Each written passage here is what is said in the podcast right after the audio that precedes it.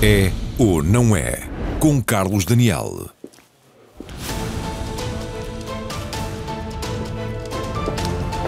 Boa noite. Já uma proposta de orçamento do Estado foi entregue no Parlamento no final do dia de ontem e já muito discutida ao longo do dia de hoje.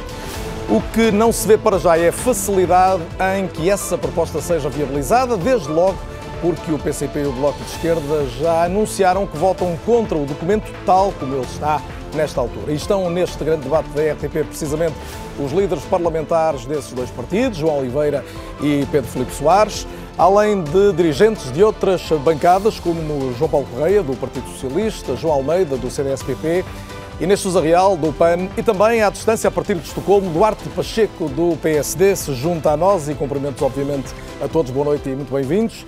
Mais à frente vão estar igualmente neste estúdio professores de economia e comentadores especializados para responderem à pergunta se este é ou não é o orçamento de que o país precisa. Para começar, convém sintetizar algumas das principais medidas hoje anunciadas, que é o que vamos fazer no Reis X.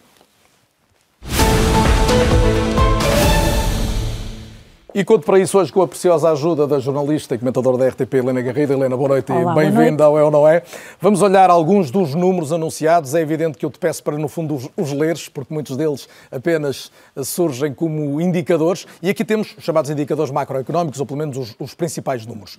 Uma previsão de aumento do crescimento é um dos dados importantes. O Governo a apostar num crescimento de 5,5% para o próximo ano, acima das estimativas que fazia ainda há, há poucos meses o déficit a descer para 3,2 e, segundo o Ministro das Finanças, com alguma margem para ainda poder haver negociação. A dívida pública também aqui um esforço de contenção da dívida pública, que varia necessariamente em função da evolução do PIB, mas em termos de percentagem a aposta é numa descida da dívida. Depois, a evolução do desemprego, também favorável, uma redução em 3 décimas prevista para o próximo ano em relação a este. E a questão da inflação, que pode passar quase despercebida a muita gente, mas que não falta quem ao longo do dia de hoje, e tu disseste-me isso logo de manhã, eh, deva prestar atenção a estes números também, até porque eles podem não se confirmar. O que é que destacarias disto tudo?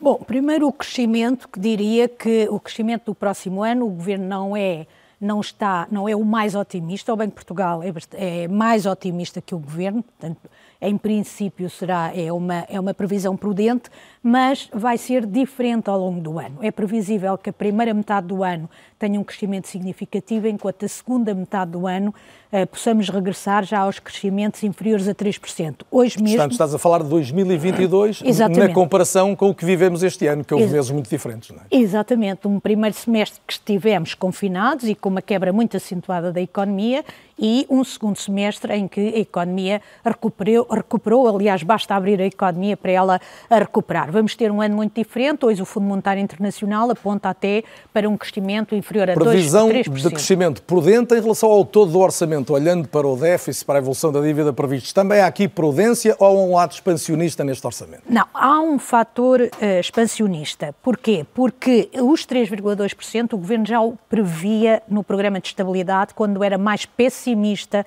em relação ao crescimento. Ora, se há mais crescimento, há mais receita e, em princípio, até menos despesa, previa até uh, simplificada. Exatamente, dos subsídios de desemprego, claro. nomeadamente. O governo podia ter uh, deixado funcionar uh, esta, este mecanismo que os economistas chamam estabilizadores automáticos e até teria conseguido já este ano uma redução do déficit público abaixo dos 3%, isso mesmo disse o Conselho de Finanças Públicas. E por isso mesmo, não o tendo feito, este orçamento é ligeiramente mais expansionista. Mesmo assim, obviamente que mantém a preocupação, e o Primeiro-Ministro tem dito isso várias vezes, de sustentabilidade. E a sustentabilidade vê-se na dívida pública que recupera a trajetória de descida, e essa é uma preocupação central do Ministro das Finanças. Mais à frente, até porque vai estar na segunda parte do debate, teremos tempo de atender a tudo isto. Falavas em expansionismo, isso tem a ver sobretudo com alguma despesa acrescida, e ela traduz, e vamos ver no quadro seguinte, eh, em algumas das medidas também hoje anunciadas, uma delas, desde logo, os aumentos da função pública. Como não acontecia, vale a pena lembrar, desde 2009, o que também não nos espanta, nessa altura houve um grande aumento e depois veio a Troika e veio, veio a crise. E houve também em 2018, Sim, aliás. Mas, de, mas mais pequena, Muito é? pequeno. pequeno, muito pequeno. Muito Apesar pequeno. de tudo, temos aumentos eh, de 0,9 em termos nominais, mas um aumento de salário médio na função pública de 2,5% e, e esta é uma das eh, medidas emblemáticas, eu diria, deste Orçamento do Estado. Junto-lhe outra, que tem a ver precisamente, como vamos ver no quadro seguinte, com o aumento de pensões. Este é um aumento repetido, mas há um aumento de pensões automático a partir de janeiro, que volta, uhum. volta a existir, e repete-se um aumento extra. Ou seja, aqui é que se nota que há o tal, a tal preocupação com os mais velhos e com a classe média. Pode dizer-se isto? Pode, sem dúvida. Eh, se juntarmos ainda depois a medida uh, também importante deste orçamento, que é o IRS há aqui uma preocupação de, uh, de garantir um maior poder de compra da função pública, mas especialmente, aliás, isto foi uma medida que foi dita pouco tempo depois, dois ou três dias depois da Ministra da Administração Pública ter colocado de parte o aumento da função pública, o que pode também ser um pescar de olho aos parceiros, para, aos parceiros de esquerda para aprovarem o orçamento. O aumento extra a, a, vai no mesmo sentido, quase todos os anos tem havido aumento extra, mas é uma preocupação com dois segmentos da população muito importantes, que são os funcionários públicos e os pensionistas. Na função pública, vale a pena registrar também uma preocupação que o Governo uh, uh, manifestou e que é um diagnóstico que vem desde o tempo da Troika, que é aumentar o salário de entrada dos quadros técnicos superiores e aumentará também o, dos assistentes operacionais da base da Vamos à outra medida que tu uh, classificavas como uma das mais uh, distintivas deste orçamento para 2022, que tem a ver com os, os, novos escalões do IRS, em que há e temos ali, no fundo, para quem ganha, estamos a falar de valores anuais brutos, entre 10.736 euros até um pouco mais de 15 mil euros, uma descida para 26,5%, estava nos 28,5%, e para quem ofere entre 36.750 e, grosso modo, 48 mil euros ano, de 46 para 40 43,5%. Há uma diferença em relação às pessoas que estão no escalão mais alto e que, por exemplo, obtêm rendimentos uh, de mais-valias ditas especulativas, por exemplo, mercados de, de, capitais, que vão eventualmente até pagar mais. Mas centremos-nos nos novos escalões de IRS, que aqui será a questão, a questão crucial, e a pergunta é esta, e pedir a resposta mais rápida possível, é uh, se verdadeiramente isto se traduz num ganho. No dia a dia, as pessoas ao fim do mês vão notar esta diferença, estas pessoas? São Poucas. muitas, são muitas, podem são não notar muito. Não é? Muito pouco, muito pouco, não é? é? Porque são os valores que estão a ser apresentados são anuais e o governo vai gastar, vai deixar de receber 150 milhões de euros, é, é cerca de 1% da receita de IRS. Não é muito significativo, mas é dinheiro que entra no bolso dos contribuintes. O governo está a, a, a sublinhar que este eh, desagravamento tem também de se juntar o desagravamento que ocorreu em 2018 para que isto tenha lógica, porque os escalões mais baixos não estão a ter qualquer desagravamento. Mas há alguns, algum, algum poder de compra que pode ser obtido, agora também depende se as pessoas tiverem aumentos salariais, uh, porque há aqui um aspecto que não sei se ficará assim ou não, que é os escalões não são atualizados nem pela inflação. Hum. O englobamento acaba por ser pelos mínimos, digamos assim. Isso devemos falar mais à frente também. Últimos dados têm a ver com o investimento público e com incentivos às empresas, eh, que ainda temos para juntar a questão das famílias Isso. com filhos. Eh, há também incentivos para famílias que têm dois ou mais filhos com até seis anos de idade e também jovens com desconto no IRS eh, nos primeiros anos de trabalho e aqui com variantes, descontos maiores ou menores, consoante também a escolaridade. Portanto, não vale a pena pormenorizar muito,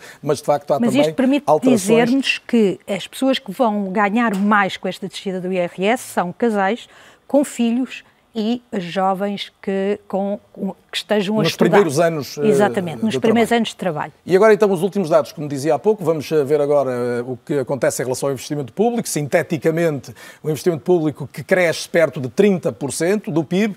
Os destinos têm a ver com mobilidade sustentável, investimento em obras públicas, designadamente ferrovia e metropolitanos, também formação e qualificação na área da saúde e o início da aplicação já dos fundos resultantes do PRR. Em relação às empresas, o que se pode destacar são incentivos relativos eh, à fiscalidade e à recuperação de algumas empresas, o fim do pagamento especial por conta, que muitas eh, entidades patronais reclamavam, e também incentivos específicos a empresas tecnológicas. E em 30 segundos, Helena, é justo dizer-se que as empresas são o parente pobre deste orçamento? São. Se nós não olharmos para o copo meio cheio, que ainda hoje alguém me lembrava que Mário Centeno gostava de referir, que as empresas também têm alguma coisa a ganhar com o aumento do poder de compra de, de, através do IRS. Mas, de facto, as empresas têm muito pouco, poucos, poucos apoios e poucas medidas nesse Orçamento de Estado. Uh, o Governo espera que o arrastamento venha pelo Programa de Recuperação e Resiliência. O investimento público acabará por chegar também às empresas. Helena, voltamos a encontrar-nos depois do intervalo neste É ou Não É. Até já e obrigado. Volto então aqui à mesa para recumprimentar os meus convidados, agradecer a presença de todos, João Paulo Correia, Eduardo Pacheco, Pedro Filipe Soares, João Oliveira, João Almeida e Inês Sousa Real. Bem-vindos todos mais uma vez. Hum, João Almeida, uh, João Oliveira, peço desculpa, começo por si. Esta um, proposta, dizia a Helena Garrido ali a meio da, da, conversa comigo, podia ser um piscar de olho à esquerda parlamentar, onde se inclui obviamente o PCP. Do que ouvi dizer hoje, o piscar de olho não o convenceu. Bem, antes de mais, boa noite. Boa noite uh, naturalmente que se, se, se pegarem aspectos parcelares do orçamento e se analisar alguns aspectos isoladamente de tudo o resto, e sobretudo isolado das necessidades que o país tem, dos problemas que o país atravessa, uh, eventualmente esse tipo de considerações podem ser feitas. A nossa perspectiva de abordagem em relação ao orçamento não é manifestamente essa, e aliás hoje demos conta verdadeiramente de, da avaliação que fazemos, um, ehm, que não é apenas do orçamento por si, porque o orçamento por si só uh, valerá alguma coisa, mas não vale tudo, um, o orçamento tem que se integrar numa resposta mais global aos problemas do país. E a avaliação que nós fazemos do nosso posicionamento em relação ao orçamento do Estado não é só do conteúdo do orçamento do Estado, é também da forma como esse conteúdo encaixa ou não nessa resposta global aos problemas do país. O que é que isto significa? Há matérias como a habitação, as questões do arrendamento, da legislação laboral, a questão do aumento geral dos salários, que não passa só pelo aumento, eh, pelos aumentos da administração pública, passa pelo salário mínimo nacional, passa pelo setor Mas privado. O salário mínimo nacional não tem que estar no orçamento e poderá Exatamente. estar acomodado. Há um conjunto de medidas que não passam pelo orçamento do Estado, que não têm que ser decididas no orçamento do Estado, mas que são relevantes para saber se há ou não há essa resposta global aos problemas do país. Mas, João, mas, uh, a avaliação que nós fazemos é que não há. Não há no conteúdo do orçamento. Compreendendo a sua resposta, pedia-lhe até para elucidar quem, quem nos segue em casa, o, o Partido Comunista Português no ano passado viabilizou foi um partido crucial para viabilizar o orçamento do Estado. Nesta altura, consegue identificar quais são as áreas ou os temas que, em concretamente, eu sei que me citou alguns, mas em concretamente este orçamento tenha de mudar para que o PCP possa, pelo menos, proceder como o ano passado? Há pouco na Assembleia da República tive 40 minutos a responder a perguntas dos jornalistas, precisamente detalhando muitas dessas questões. Não vou ter agora aqui o, não, não, não o tempo para tempo isso, todo, nem, vou, nem vou enfastiar as pessoas em casa com, com uma lista de, de, de questões uh, significativas. Mas como este é o orçamento diria, do PS mas vou, não pode ser do PCP, o que, é, o que é que tem mas que vou até, aproveitar, vou até aproveitar essa referência que faz um, ao orçamento do ano passado, porque talvez esse seja um elemento muito relevante. Uh, o ano passado, o, o orçamento, a, a situação da epidemia e os problemas todos que decorreram da epidemia funcionaram, eh, diria eu, e a expressão não é minha, vou utilizá-la, mas ela não é minha, funcionaram como a ponta de uma baioneta, que empurrou, que empurrou o governo a aceitar coisas que o governo não admitia. Uh, o orçamento suplementado de 2020 teve cortes de salários, uh, não teve renovação automática do subsídio de desemprego, uh, não teve um conjunto de medidas, não teve subsídio de risco, não teve um conjunto de medidas que o governo se viu obrigado a aceitar porque a situação sanitária do país era, estava arrastada do ponto de vista económico e o que é que devia restar disso que não está neste documento? Eu acho que há duas dimensões de, de referência do orçamento do ano passado que vale a pena ter em consideração. Uma, um, aquilo que foram respostas que foram encontradas o ano passado uh, no orçamento para 2021 e que se justificava que tivesse uma perspectiva de desenvolvimento em relação à resposta a problemas de fundo. Dou-lhe o exemplo do subsídio de desemprego. Uh, o ano passado teve que se decidir no orçamento do Estado a renovação automática do subsídio de desemprego. Porquê? Porque as regras do subsídio de desemprego não servem. E deixavam muita gente que precisava do subsídio de desemprego de fora. Decidiu-se a renovação automática. Essa lição devia ter servido para mas isso agora... não era uma situação excepcional apenas? não, não, mas essa situação devia, devia, ter servido para estarmos agora a discutir até o que é que é preciso alterar nas regras do subsídio de desemprego para que não tenhamos que decidir, excepcionalmente, como fizemos no ano passado, a renovação automática. O que é que é preciso para garantir o acesso dos desempregados ao subsídio de desemprego que hoje não o têm? Uh, noutras matérias, como por exemplo a questão das creches ou, ou nas questões relacionadas com, com, o Serviço Nacional de Saúde, há um conjunto de medidas que foram tomadas o ano passado e que o Governo resistiu muito, mas que acabou por ser obrigado a introduzi-las no Orçamento do Estado, que de repente são apagadas Pergunta muito como concreta, peço-lhe uma resposta direta. O PCP vê margem negocial para ainda viabilizar este orçamento? Olha, nós, eh, ao longo, desde julho, temos discutido com o Governo estas questões, com, com, com o leque todo das questões que nós, para nós são relevantes em cima da mesa. Eu até me atrevo a dizer que não houve em nenhuma dessas questões surpresa para o Governo porque a maior parte delas até já constituíram propostas nossas, querem orçamentos anteriores, querem projetos de lei que levámos à Assembleia da República à discussão.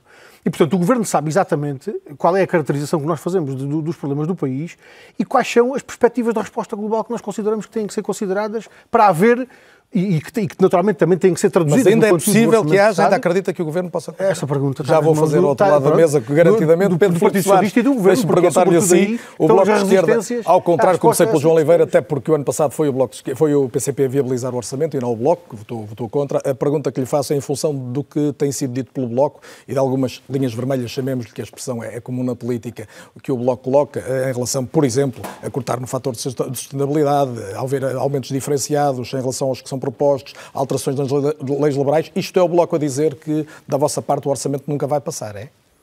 Boa noite, obrigado pelo convite para podermos esclarecer a nossa posição e até uh, introduzir alguma democracia neste debate, porque ele precisa dessa informação de diversos pontos de vista.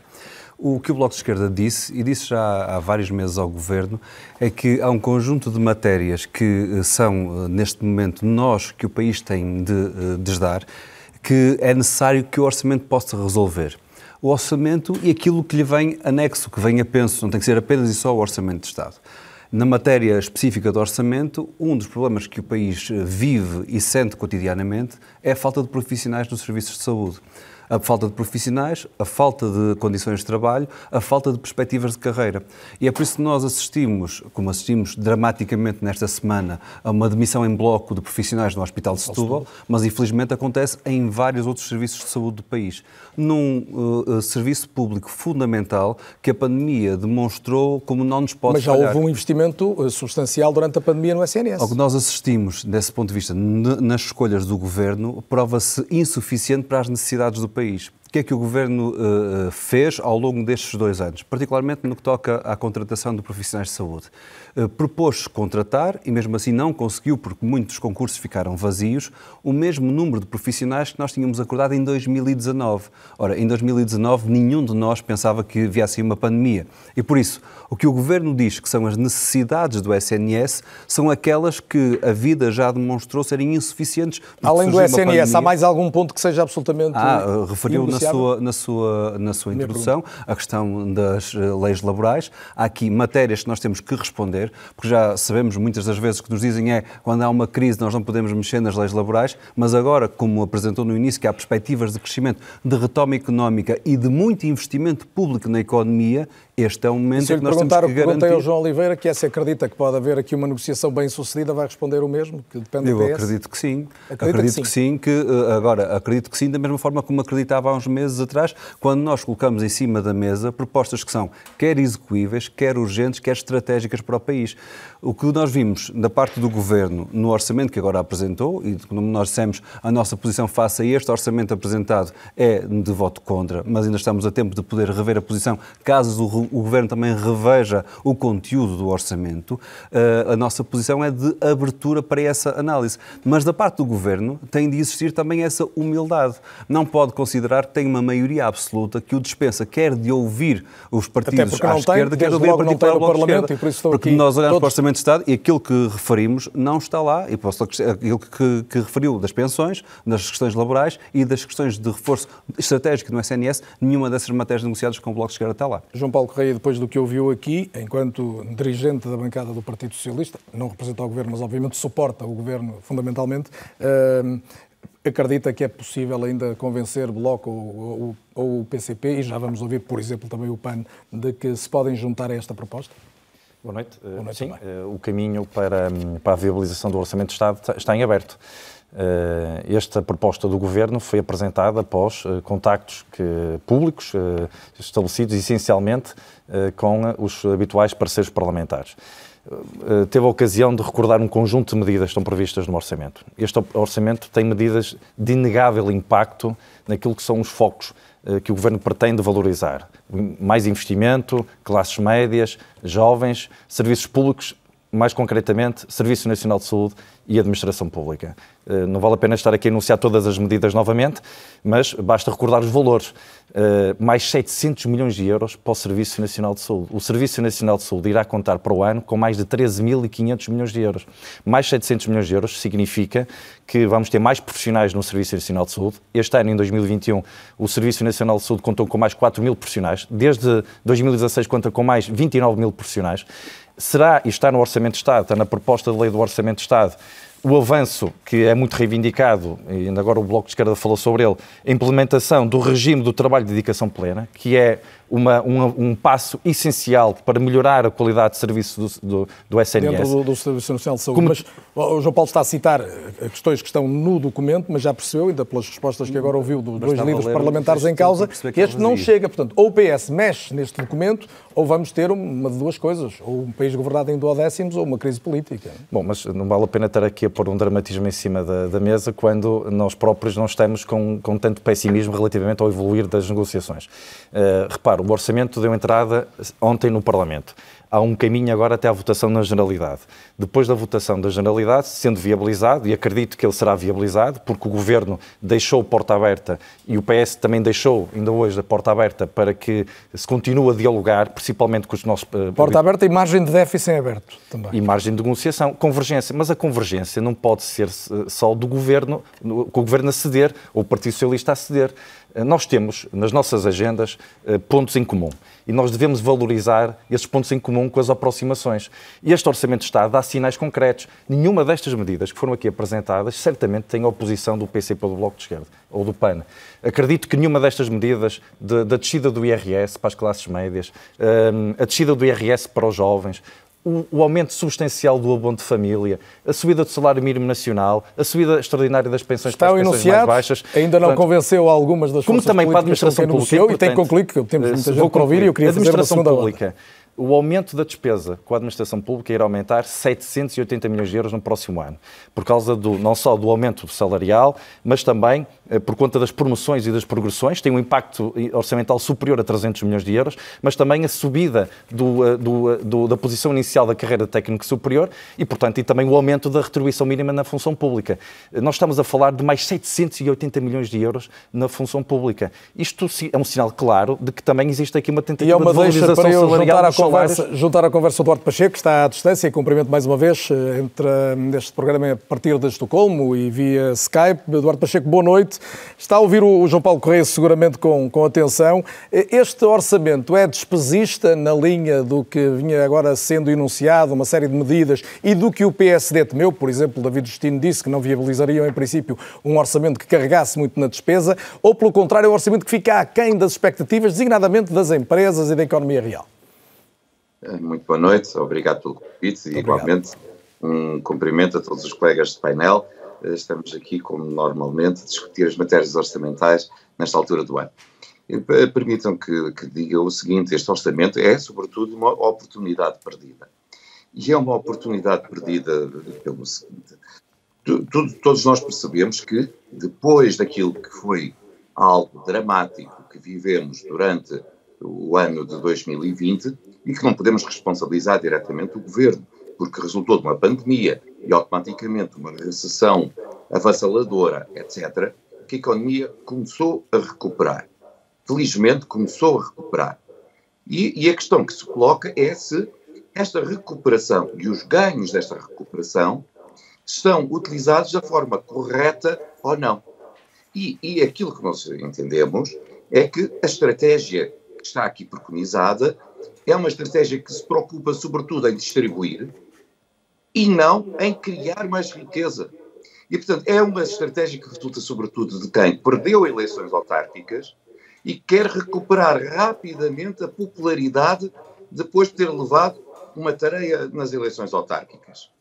E está, eh, portanto, preocupado com o hoje, o amanhã imediato, mas não com o futuro do país. E, portanto, Porque... se eu posso concluir do que estou a ouvir da sua parte, é quase impossível o PSD viabilizar este orçamento. Uh, quer dizer, uh, como é óbvio, essa será a direção nacional do partido, ouvido o grupo parlamentar, a tomar essa posição. Uh, a minha posição pessoal é que esta é um rumo que, com o qual o PSD não se revê, e por isso não tem qualquer dúvida qual é, qual é aquela que deve ser a posição do Partido Social Democrata.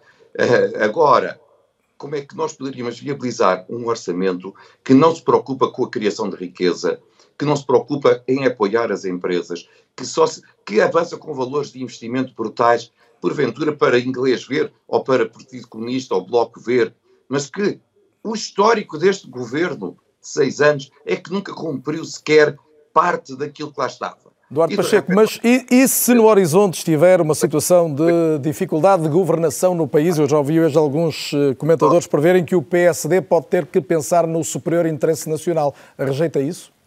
O superior interesse nacional cabe uh, ao governo tê-lo no momento em que apresenta uma proposta e que sabe quais são os seus parceiros naturais.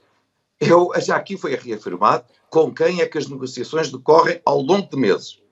Não foi connosco que, trocámos uma única palavra ou uma única mensagem. E depois querem que o PS assim de cruz, por favor. O interesse nacional cabe ao Partido Socialista e ao Governo pensar que se acha importante ter um orçamento aprovado, ou vinha ter connosco, ou tem que ir eh, ter com os seus parceiros naturais e negociar com eles, como aquilo que tem estado a fazer. Não é não negociar, negociar com eles e não lhes dar aquilo que eles pedem, nem sequer conversar connosco, mas depois ter sempre a esperança que o Partido Social Democrata seja o salvador da pátria. E nesta fomos... linha, João Almeida, a direita parlamentar está divorciada desta proposta por razões de substância ou porque o PS desde logo não quis voltar-se para esse lado? Boa noite, antes de mais. Boa noite também. Não, não era normal que se voltasse. Há claramente visões diferentes daquilo que deve ser a política orçamental entre o Partido Socialista, que governa uh, já há seis anos, e aquilo que é uma alternativa, designadamente uma alternativa que, da qual o CDS possa fazer parte. Nós, durante bastante tempo, em relação à governação do Partido Socialista, alertámos para uma oportunidade que se perdeu na melhor conjuntura internacional de sempre.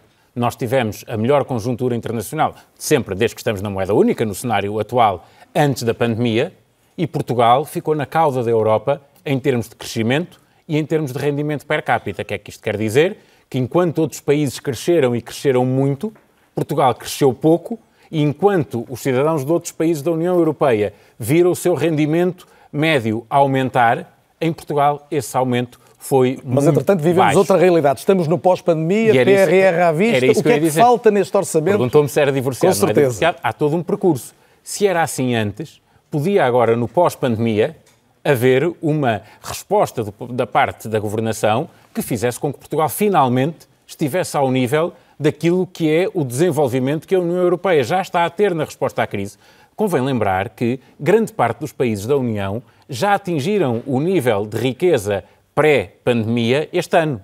Portugal atingirá no próximo ano se tudo correr como o governo Pode diz. uma grande parte, mas, mas, é que as, as, mas é que mas é que as previsões do governo são das mais otimistas, não são as mais otimistas, mas são das mais otimistas, por exemplo, em relação ao crescimento do PIB e são as mais otimistas, por exemplo, em relação ao desemprego. E, portanto, mesmo correndo tudo como o Governo está a dizer, chegaremos no próximo ano. Mas há eh, informações, como por exemplo do Fórum para a Competitividade, que prevê que Portugal seja um dos três últimos países da União Europeia. E o que é que neste documento, João, e pedia, e uh, que fosse sintético, o que é que neste documento comprova aquilo que está a dizer que o Governo uh, não está a ir no caminho certo? O que comprova é exatamente o facto de, relativamente àqueles que mais sofreram com a crise, pequenos empresários, comerciantes, aqueles que nos seus negócios tiveram uma grande dificuldade, que viram com a paragem da economia muitas vezes os seus negócios postos em causa, que as famílias também que passaram estas dificuldades não tenham uma, eh, eh, uma mudança substancial de circunstâncias com este orçamento. Há medidas pontuais, algumas delas com Mas isso era quais, agravar despesa, era ajudar mais as empresas e as famílias. É, só que falta a componente de criação de riqueza. É que como não há nenhum incentivo ao investimento não há nenhum incentivo à capitalização das empresas. Não há também um incentivo a que a atividade económica se desenvolva a não ser pela procura interna. E nós já conhecemos este modelo socialista. O desenvolvimento da economia através da procura interna foi a mesma solução de 2009, foi a solução que o Partido Socialista sempre utilizou em alturas pré-crise e que depois vieram a originar situações muito mais graves. Porque o PRR existe este ano, mas não vai existir noutros anos. A conjuntura económica que existe neste Ainda momento de recuperação dos nossos parceiros económicos alguns. existe, não vai existir sempre. E, portanto, este orçamento e este modelo socialista são totalmente insustentáveis. E, portanto, em vez de estarmos a criar condições de sustentabilidade para termos um país que produz mais, cresce mais e então sim pode distribuir mais para que as pessoas vivam melhor, nós estamos a fingir que podemos aquilo que efetivamente não conseguimos e, portanto, sustentar. com o CDS o Governo não conta porque não tem contado, é a conclusão do que o João Almeida acaba de dizer. Os partido decidirão aquilo que será coerente com o que o CDS... Inês Sousa Real, bem-vinda também. Uh, ouvia dizer, hoje está tudo em aberto em relação ao pessoas, animais de natureza. O que é que está em aberto de essencial na vossa perspectiva? O que é que está a faltar para, por exemplo, tal como ano passado, também viabilizarem este orçamento? Bom, antes de mais, muito boa noite a todos. Uh, este orçamento, claramente, tem aqui uma visão que não é uma visão de médio e longo prazo para o país.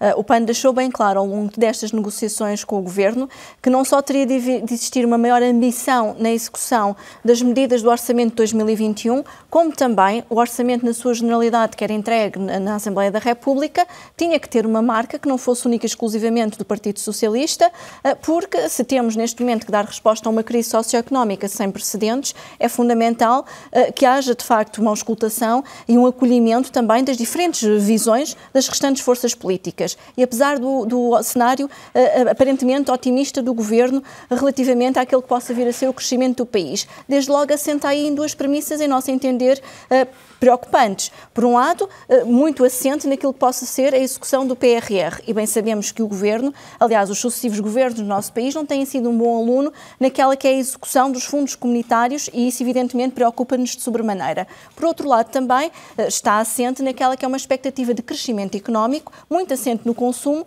ao invés Mas uh, a Inês tem estado, o PAN tem estado na mesa negocial com o governo. O que é que a surpreende ao ponto de dizer que está tudo em aberto? Por exemplo, o Bloco de Esquerda disse claramente nenhum nenhuma das nossas medidas está verdadeiramente contemplada neste documento. Não encontra nenhuma das medidas propostas Bom, não, encontramos, efetivamente. Aliás, a revisão dos escalões do IRS é uma medida que o PAN já tinha apresentado no ano passado eh, e que tinha sido rejeitada pela Assembleia da República. No entanto, esta medida, em nosso entender, é muito tímida, porque se pensarmos no desdobramento dos escalões e naquilo que vai ser o impacto mensal na vida das famílias, eh, em nosso entender, esta medida ainda fica aquém daquilo que deveria de ser esta revisão eh, e nós defendíamos que abrangesse entre o terceiro e o sexto escalão, sem prejuízo do, do, do, daquilo que fosse o desdobramento, para precisamente atingirmos, acima de tudo, a classe média. Reconhecemos como positivo que o englobamento atinja, sobretudo, aquilo que são os rendimentos especulativos uh, e também os paraísos fiscais. Aliás, num, numa altura em que tivemos o escândalo recente da Pandora Papers, é fundamental que haja esse sinal político,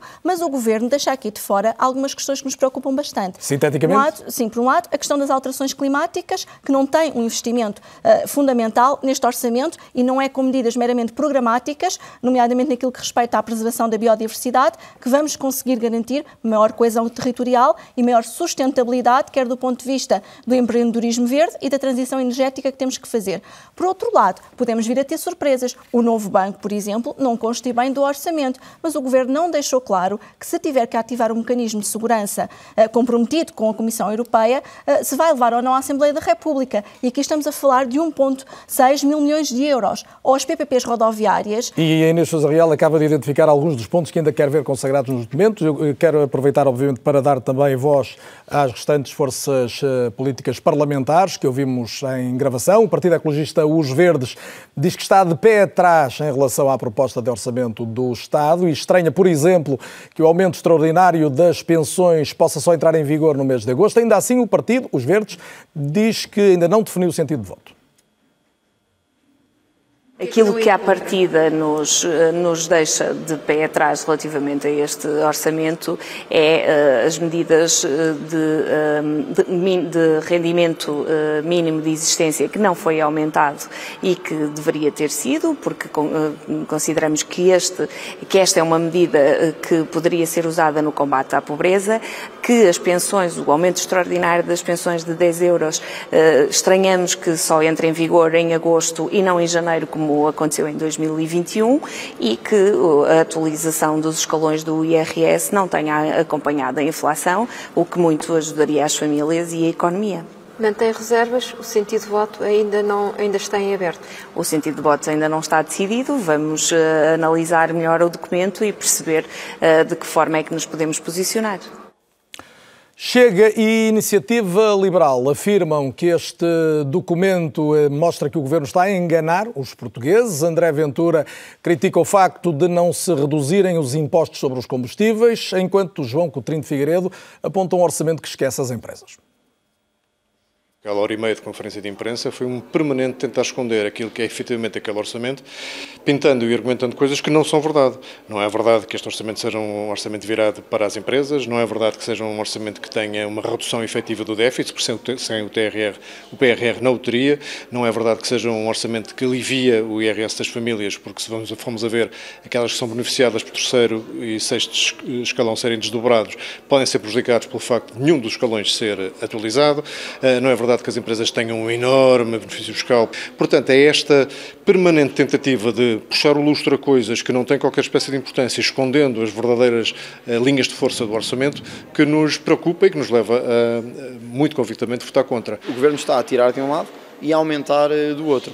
Uh, nós já pagamos da gasolina uma das gasolinas mais caras da Europa e os impostos sobre os combustíveis vão voltar a aumentar. E, portanto, o que o Governo sabe é, é que vai tirar a um lado, dar uma aparência de que está a tirar a um lado para ir buscar ao outro. Aliás, há vários segmentos de impostos que vão aumentar. Isto num país que já tem uma carga fiscal brutal e que bateu recordes do ano passado. Portanto, o governo de António Costa pode tentar enganar os portugueses, mas não engana certamente quem não se quer deixar enganar. Só uma perspectiva totalmente irresponsável é que pode olhar para este documento e dizer vamos viabilizá-lo porque é um bom instrumento para o país. Não é, é um instrumento negativo Juntamos então aqui várias opiniões de forças políticas. Eh, João Paulo Correia, não teria feito sentido desta vez o Partido Socialista, e eu referi há pouco o otimismo com que ainda encara esta negociação, ter-se virado, por exemplo, também para o PSD, eventualmente porque não para o CDS, mas para o PSD particularmente, eh, quando havia já alguns cenários ou sinais de impaciência à esquerda, designadamente em relação ao cumprimento, por exemplo, das medidas do orçamento do ano passado. Não houve aqui uma, uma aposta demasiado otimista? Não, vamos lá ver. Uh, o PST há um ano anunciou o voto contra uh, no Orçamento de Estado e, e, e, o Dr. Rui Rio fez uma, um, uh, um futurismo sobre um, aquilo que ia acontecer em 2021 e errou redondamente.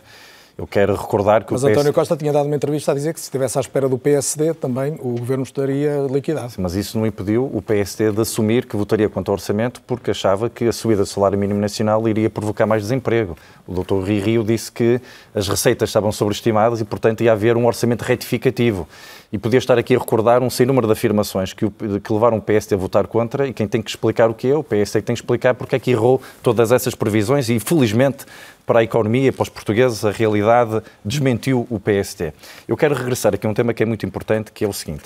O crescimento económico previsto para 2022 é de, eh, somado ao crescimento de 2021, eh, esse, esse crescimento acumulado, 21, 22, superioriza 10%. 10%, o que é mais do que a queda do PIB em 2020.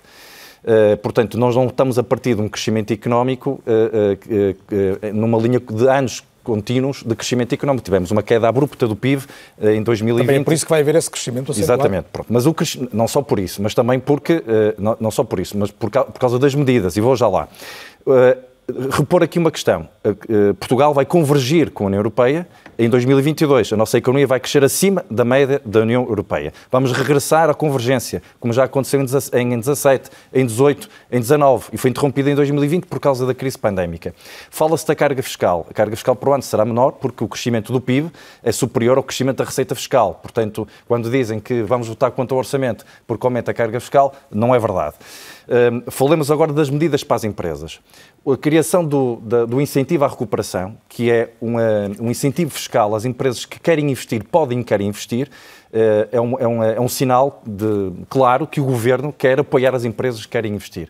Mas também, para 2022, vamos ter o Fundo de Capitalização para apoiar as empresas mais atingidas pela crise, que tem 1.300 milhões de euros. Foi prorrogado a linha de tesouraria de apoio às micro e pequenas empresas, para apoiar a tesouraria das, das empresas também que ainda estão com dificuldades para, para fazer a sua própria recuperação. E as empresas que eh, têm crédito, tinham os créditos em moratórias, há uma linha de apoio de mil milhões de euros para apoiar as empresas que, pelo fim das moratórias. Portanto, e o grande apoio à economia e às empresas, a todos os agentes económicos, é o crescimento económico.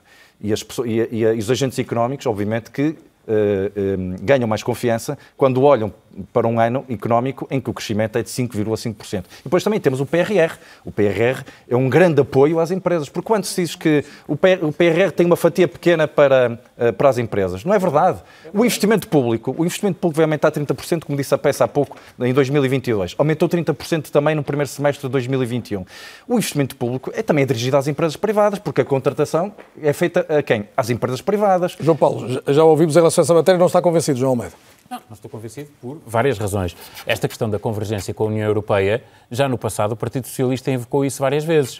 E a média da União Europeia não quer dizer que os países que têm as mesmas características que nós tenham o mesmo desempenho. Pelo contrário, aquilo que acontece é que há economias muito mais pesadas, que demoram mais tempo a recuperar, como a economia alemã, a economia francesa, a economia italiana ou a economia espanhola, que estão abaixo da média da União Europeia. Ao contrário de países como a República Checa, como a Áustria, como a Estónia, até como a Letónia, que são países mais pró, com economias mais semelhantes à nossa e que têm desempenhos muito melhores que o português. Portanto, Mas a comparação conhece, com a por média... exemplo, isto que o PRR vai ter, obviamente, um efeito multiplicador em termos de... do Mas há PRR em todos os países. E como é, que, como é que o Partido Socialista explica que o efeito multiplicador nos outros países seja muito mais favorável do que em Portugal?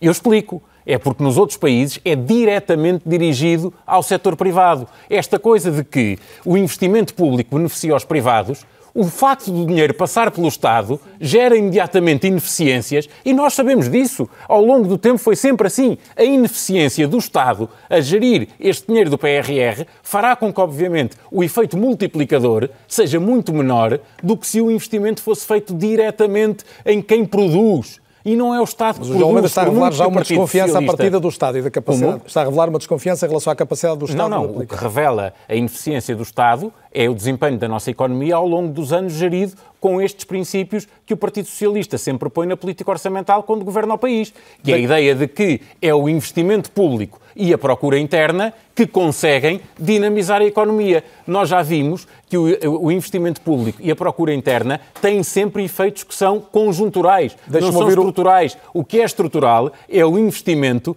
que efetivamente possa consolidar aquilo que é o crescimento económico através do setor privado com a criação de emprego e o pagamento de salários mais altos. Deixa... É isso que nós devemos ambicionar para todos os portugueses e não apenas para uma parte dos portugueses. Os portugueses que trabalham no setor privado, os portugueses que são pequenos empresários, que são trabalhadores independentes, também mereciam, neste momento, ter a consideração que têm, e bem, os uh, uh, funcionários. Isso ao nível dos salários, ao nível do IRS aplica-se a todos. Não, tem a ver com o investimento privado que possa melhorar os salários no setor privado também. Duarte Pacheco também não ficou convencido com as explicações do, do João Paulo Correia em relação a, afinal, as empresas eh, estarem no centro das preocupações do Governo?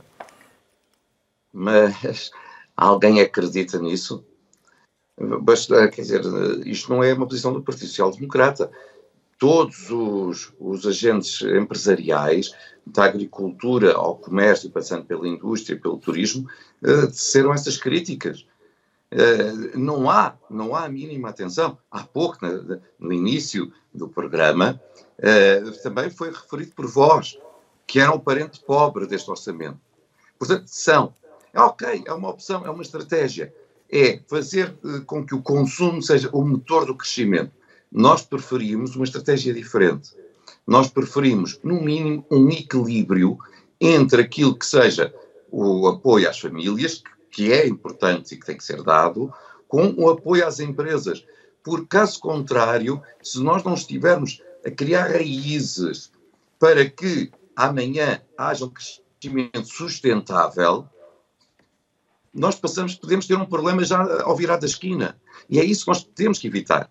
E para isso temos que ter empresas sólidas, empresas que, que investam, que criam riqueza, que aumentem sua competitividade lá fora, que consigam exportar mais. E é esse, essa falta de, de apoio, essa falta de visão estratégica que o orçamento tem, mas que é típico do governo socialista, nunca foi sua preocupação do que é que havia de ser agora.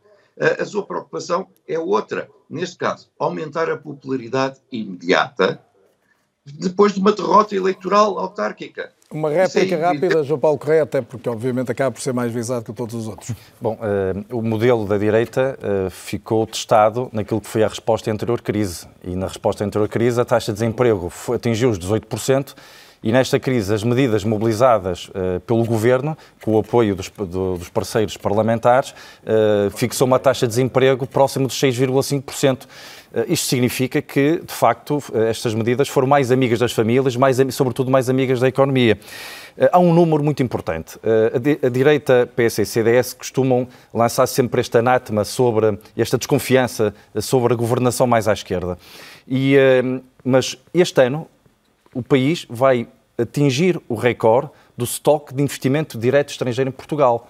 Ou seja, nós temos agentes investidores estrangeiros que confiam na nossa economia, confiam no futuro da nossa economia apesar de termos uma direita que está sempre a manifestar as suas, o seu grande pessimismo e a lançar grandes fantasmas relativamente ao futuro da nossa economia. E, portanto, do nosso ponto de vista, eh, eh, eh, os erros da previsão do PSC para 2021 merecem ser explicados, era uma boa oportunidade para o deputado Eduardo Pacheco fazer, como também não recebemos lições daquilo que é a governação da direita, porque bem, bem sabemos aquilo que aconteceu na anterior crise e sabemos a eficácia das medidas e os resultados das medidas, nomeadamente no mercado de trabalho. E João Oliveira, ouvindo aqui duas perspectivas diferentes de país e sendo a sua também diferente das duas que eu viu, ou das três, para ser mais rigoroso, eh, até que ponto o PCP pode assumir o ónus de ser responsabilizado por uma crise política no país? Olha, eu acho que a situação de crise política só pode dar resultado de políticas que não correspondam às necessidades das pessoas. Uma, uma crise política é o que resulta de termos hospitais sem terem problemas resolvidos e pessoas sem acesso à saúde porque os hospitais não têm problemas resolvidos, é termos serviços públicos com profissionais desmotivados, isso é que Sabe, gera é verdadeiramente isso. crises O Presidente políticas. da República quer ouvir os partidos sexta-feira, também estará preocupado com a eventualidade teremos, de não haver aprovação do orçamento. Teremos certamente toda, todas as oportunidades de esclarecer o Sr. Presidente da República relativamente ao nosso, ao nosso posicionamento. Agora, um, está a fugir à minha pergunta. Que, o cenário é este. Não, não, Se não, o orçamento não. for aprovado, podemos ter uma crise política. Se calhar não estou a dar a resposta que queríamos. Estou a ir não, diretamente eu não à quero, sua eu pergunta. Quero, eu, eu, eu só sei as perguntas que quero. Estou, a ir, estou a ir diretamente à sua pergunta e estou-lhe a dizer é que aquilo que nós perspectivamos não é ideias de crises políticas. Aquilo que nós queremos é soluções para os problemas do país. Eu acho que era muito interessante fazer esta discussão a propósito da, da resposta à anterior crise e, e sobretudo, a, a, aquilo, a, todo o discurso que se faz hoje relativamente aos, aos, aos pequenos e médios empresários, aos trabalhadores independentes, a todos aqueles que foram fustigados como nunca tinham sido na sua vida durante aquele período da Troika. Acho que era interessantíssimo ver como é que isto se passa desta, daquela aplicação concreta da política que foi feita para este discurso hoje. Mas eu acho que aquilo que é fundamental neste momento é concentrarmos na resposta aos problemas do país. E a situação em que nós estamos hoje já não é de 2015 também. Nós temos hoje, por exemplo, pensionistas que descontaram uma vida inteira, que têm pensões acima de 658 euros, que não têm valorizações das suas pensões. Temos, temos hoje trabalhadores da administração pública que ainda, ainda há bem pouco tempo toda a gente laudava e saudava pela forma como se dedicaram à resposta às, necessidades dos cidadãos, na saúde, Mas nas forças de segurança, na educação. Isso, corrigir-me se eu estiver errado. No, no, orçamento consta a reativação da, da progressão automática das pensões. A aplicação da lei, sabe o que é que dá a aplicação dessa lei? Imagino a última, que não seja muito dinheiro. Repare, uma das últimas vezes que é a lei... 1%, pelo que eu li, uma da, ver, repare, uma, é uma não é, não é, é, é, menos do que isso, é menos do que isso para as pensões mais baixas e para as outras acima. Mas chega até aos dois 700 é menos do que isso, é 0,4 e, um, um, e 0,15. Mas a última vez, a última vez que o governo disse, não, não fazemos aumentos extraordinários das pensões, porque a lei vai funcionar e as pensões vão ser aumentadas, em outubro a seguir estava a, estava a discutir connosco o aumento das pensões como nós propunhamos. Porque quando as pessoas começaram a receber 30 cêntimos, 40 cêntimos, um euro e meio de aumentos, as pessoas começaram-se a indignar. É essa lei, é essa lei que o Governo agora diz que vai funcionar e que vai resolver o problema dos aumentos das pensões. Não vai.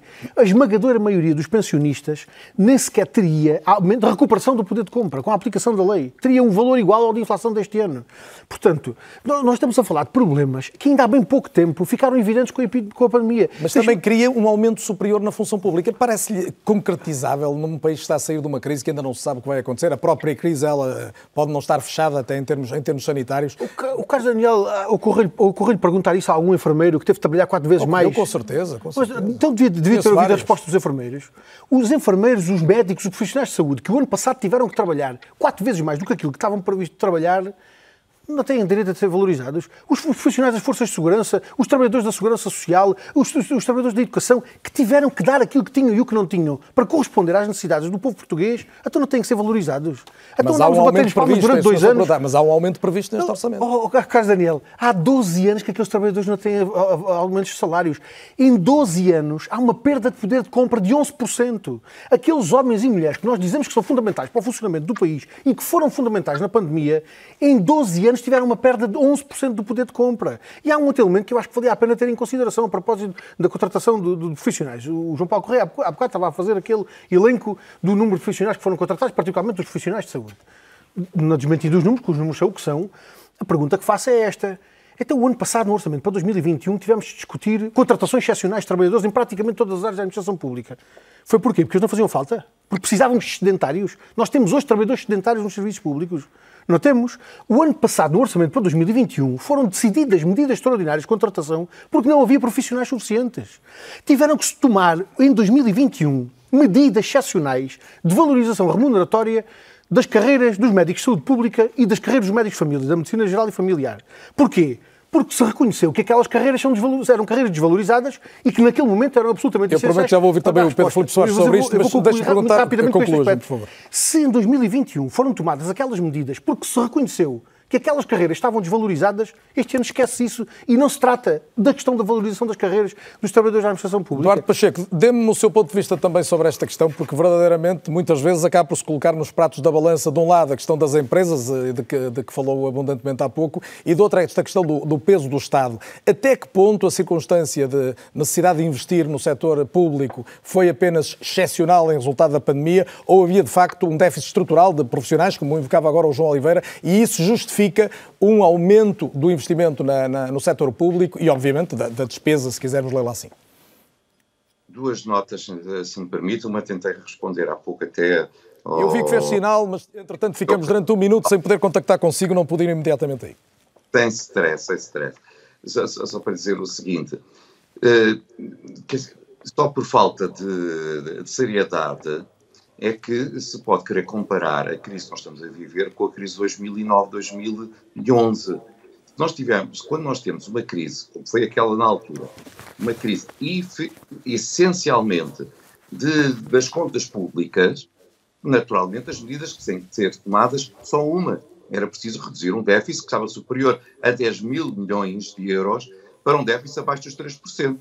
Hoje, felizmente, a crise é outra foi a crise que resultou de uma pandemia e, e, já estávamos com as contas consolidadas que permitiu tomar medidas diferentes.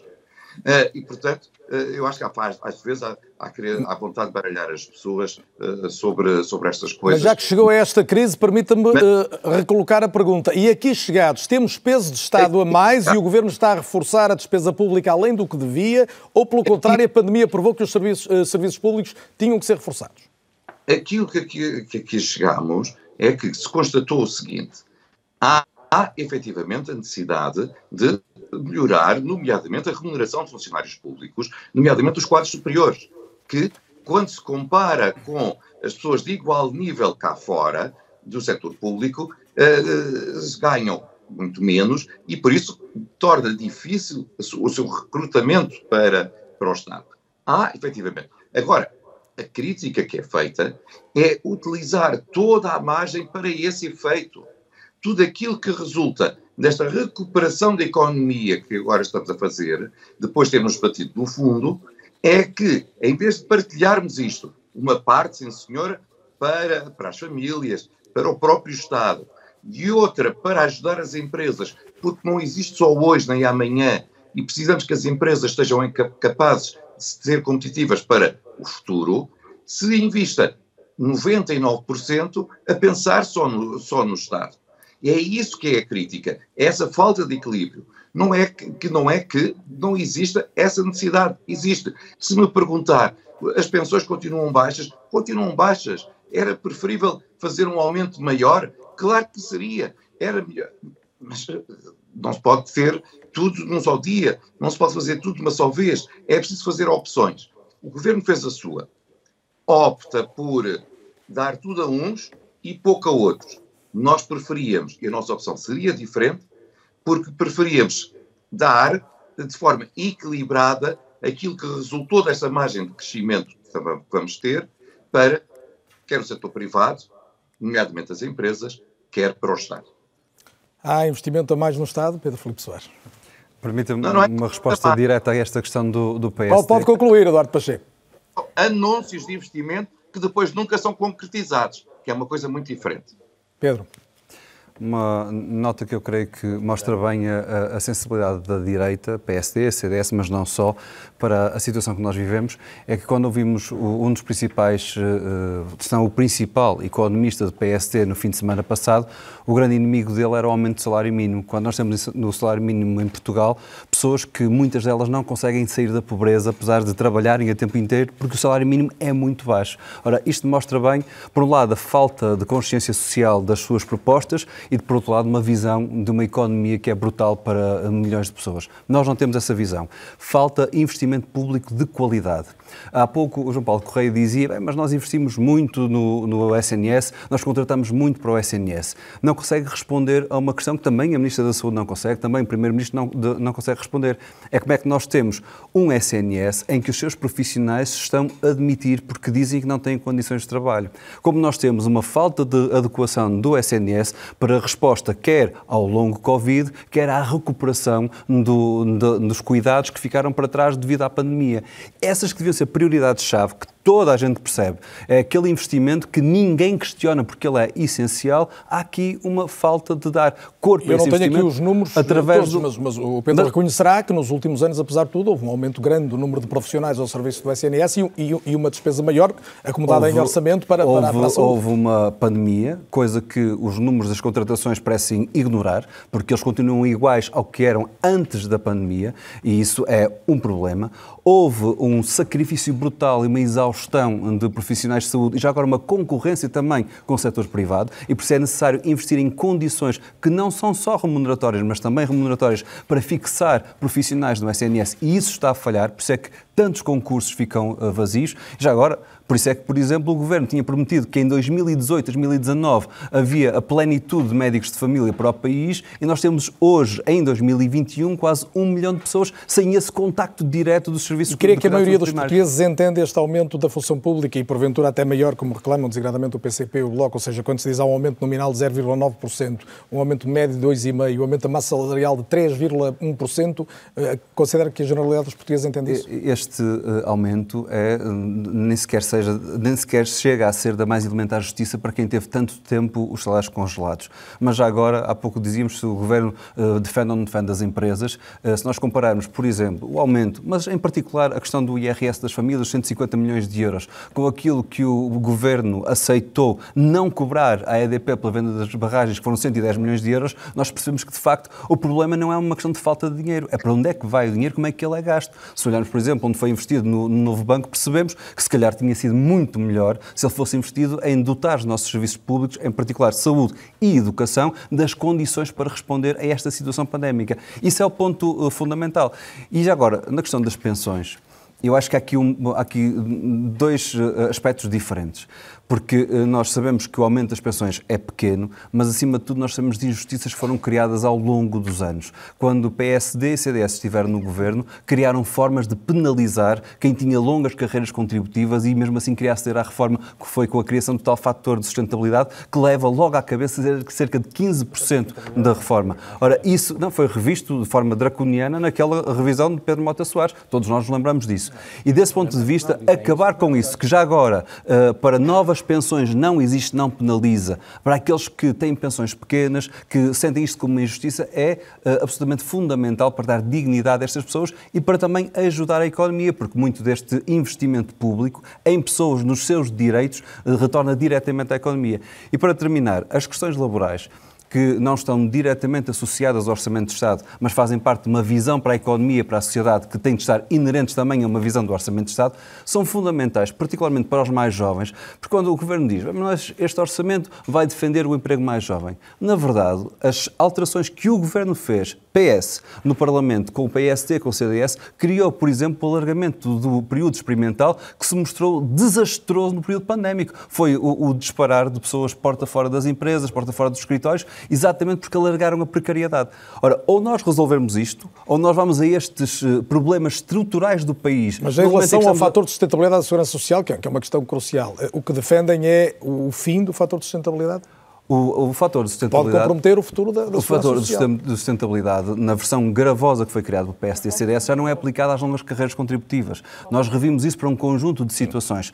Pedreiros, mineiros, um conjunto de, de trabalhadores, setores eh, que são aqueles muito associados a longas carreiras contributivas, atualmente já não têm essa penalização. Deveria ser largada a todos, por um lado, e deveria ser revisto, deveria ser revisto uh, as, uh, o o cálculo das pensões que foram, em particular, entre 2013 e 2018, que, fruto de uma crise económica que existiu, não haver trabalho e muitos destes trabalhadores terem sido despedidos e, face à ausência de apoios sociais condignos, terem chegado a uma escolha desesperante, que foi ter um enorme corte de reforma ou não ter eh, nenhum acesso a nenhum apoio social, deveria ser revisto em nome da dignidade. Estamos aqui a falar de quem trabalhou uma vida inteira, de quem chega a uma idade avançada, muitas vezes com uma uh, quase impossibilidade de ter gozado a sua juventude e com um fator de dignidade. E insisto neste ponto, é uma, uma matéria de justiça, de dignidade, mas também com um benefício inequívoco para a economia. E desse ponto de vista, eu creio que o Governo só não vê quando não quer. Quando, me, quando me perguntava se eu estava otimista, eu, o nosso otimismo advém da justeza das nossas propostas, porque eu creio que elas são maioritárias. O otimismo é em relação a chegar a bom termo na, Sim, mas, são, mas elas são maioritárias no país. Fácil. E por isso, sou otimista que um voto que tenha uh, o Bloco de Esquerda como uh, viabilizador de um orçamento é um voto que garante que estas matérias fundamentais estão no orçamento de Mas essa do fator de sustentabilidade aparentemente foi já afastada pelo Primeiro-Ministro e por isso pedi-lhe uma, uma resposta, João Paulo Correia. Uh, aqui vai ser difícil um entendimento em relação a este não, Continuamos confiantes. Eh, vamos lá ver, não, eh, não, não, estaríamos todos à espera que os habituais parceiros parlamentares uh, dissessem que sim a todas as medidas apresentadas no orçamento. Com certeza que dizem que sim a algumas delas. Isso já foi reconhecido e não se irão opor a muitas das medidas como aquelas que foram elencadas na peça inicial. Relativamente à, à saúde, uh, é verdade que temos que dar passos, como por exemplo a implementação do regime da dedicação plena isso está previsto no orçamento, arrancar em 2022.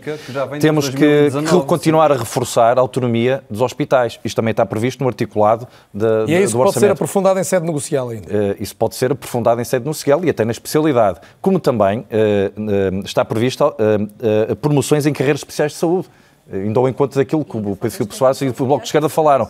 Portanto, eh, esta consciência de que temos que convergir, mas a convergência significa que tem que haver cedências de ambas as partes. Nem o Bloco de Esquerda pode apresentar o seu programa eleitoral e dizer é isto ou nada, três nem, áreas. nem o PS. Três sim, áreas. Sim, são, não, não são três áreas, mas o caderno de encargos das três áreas não são assim tão, tão leves e ligeiros como, como se possa pensar. Relativamente ao combate para à precariedade, agenda para o trabalho digno. O Governo já anunciou um conjunto de medidas que vão ter que avançar. O combate à precariedade é crucial. Uh, a, a, contribuição adicional por rotatividade uh, excessiva nos contratos uh, temporários vai avançar em 2022. Os, o combate aos falsos recibos verdes, os, os, vínculos estáveis nas empresas de trabalho temporário tem que ser uma, uma medida de breve prazo. Já está anunciado também a limitação a quatro anos dos contratos temporários e, portanto, há um conjunto de medidas. A proibição de outsourcing por parte de empresas que façam despedimentos coletivos. Portanto, tudo matérias que podem agradar aos partidos mais à esquerda na expectativa de que haja uma negociação que vá a bom termo. Uh, Inês, queria ouvi-la sobre uh, esta questão que, que, se tem discutido muito hoje. Até que ponto este é, de facto, um orçamento amigo da classe média, que é alguma coisa que lhe há de ser sensível?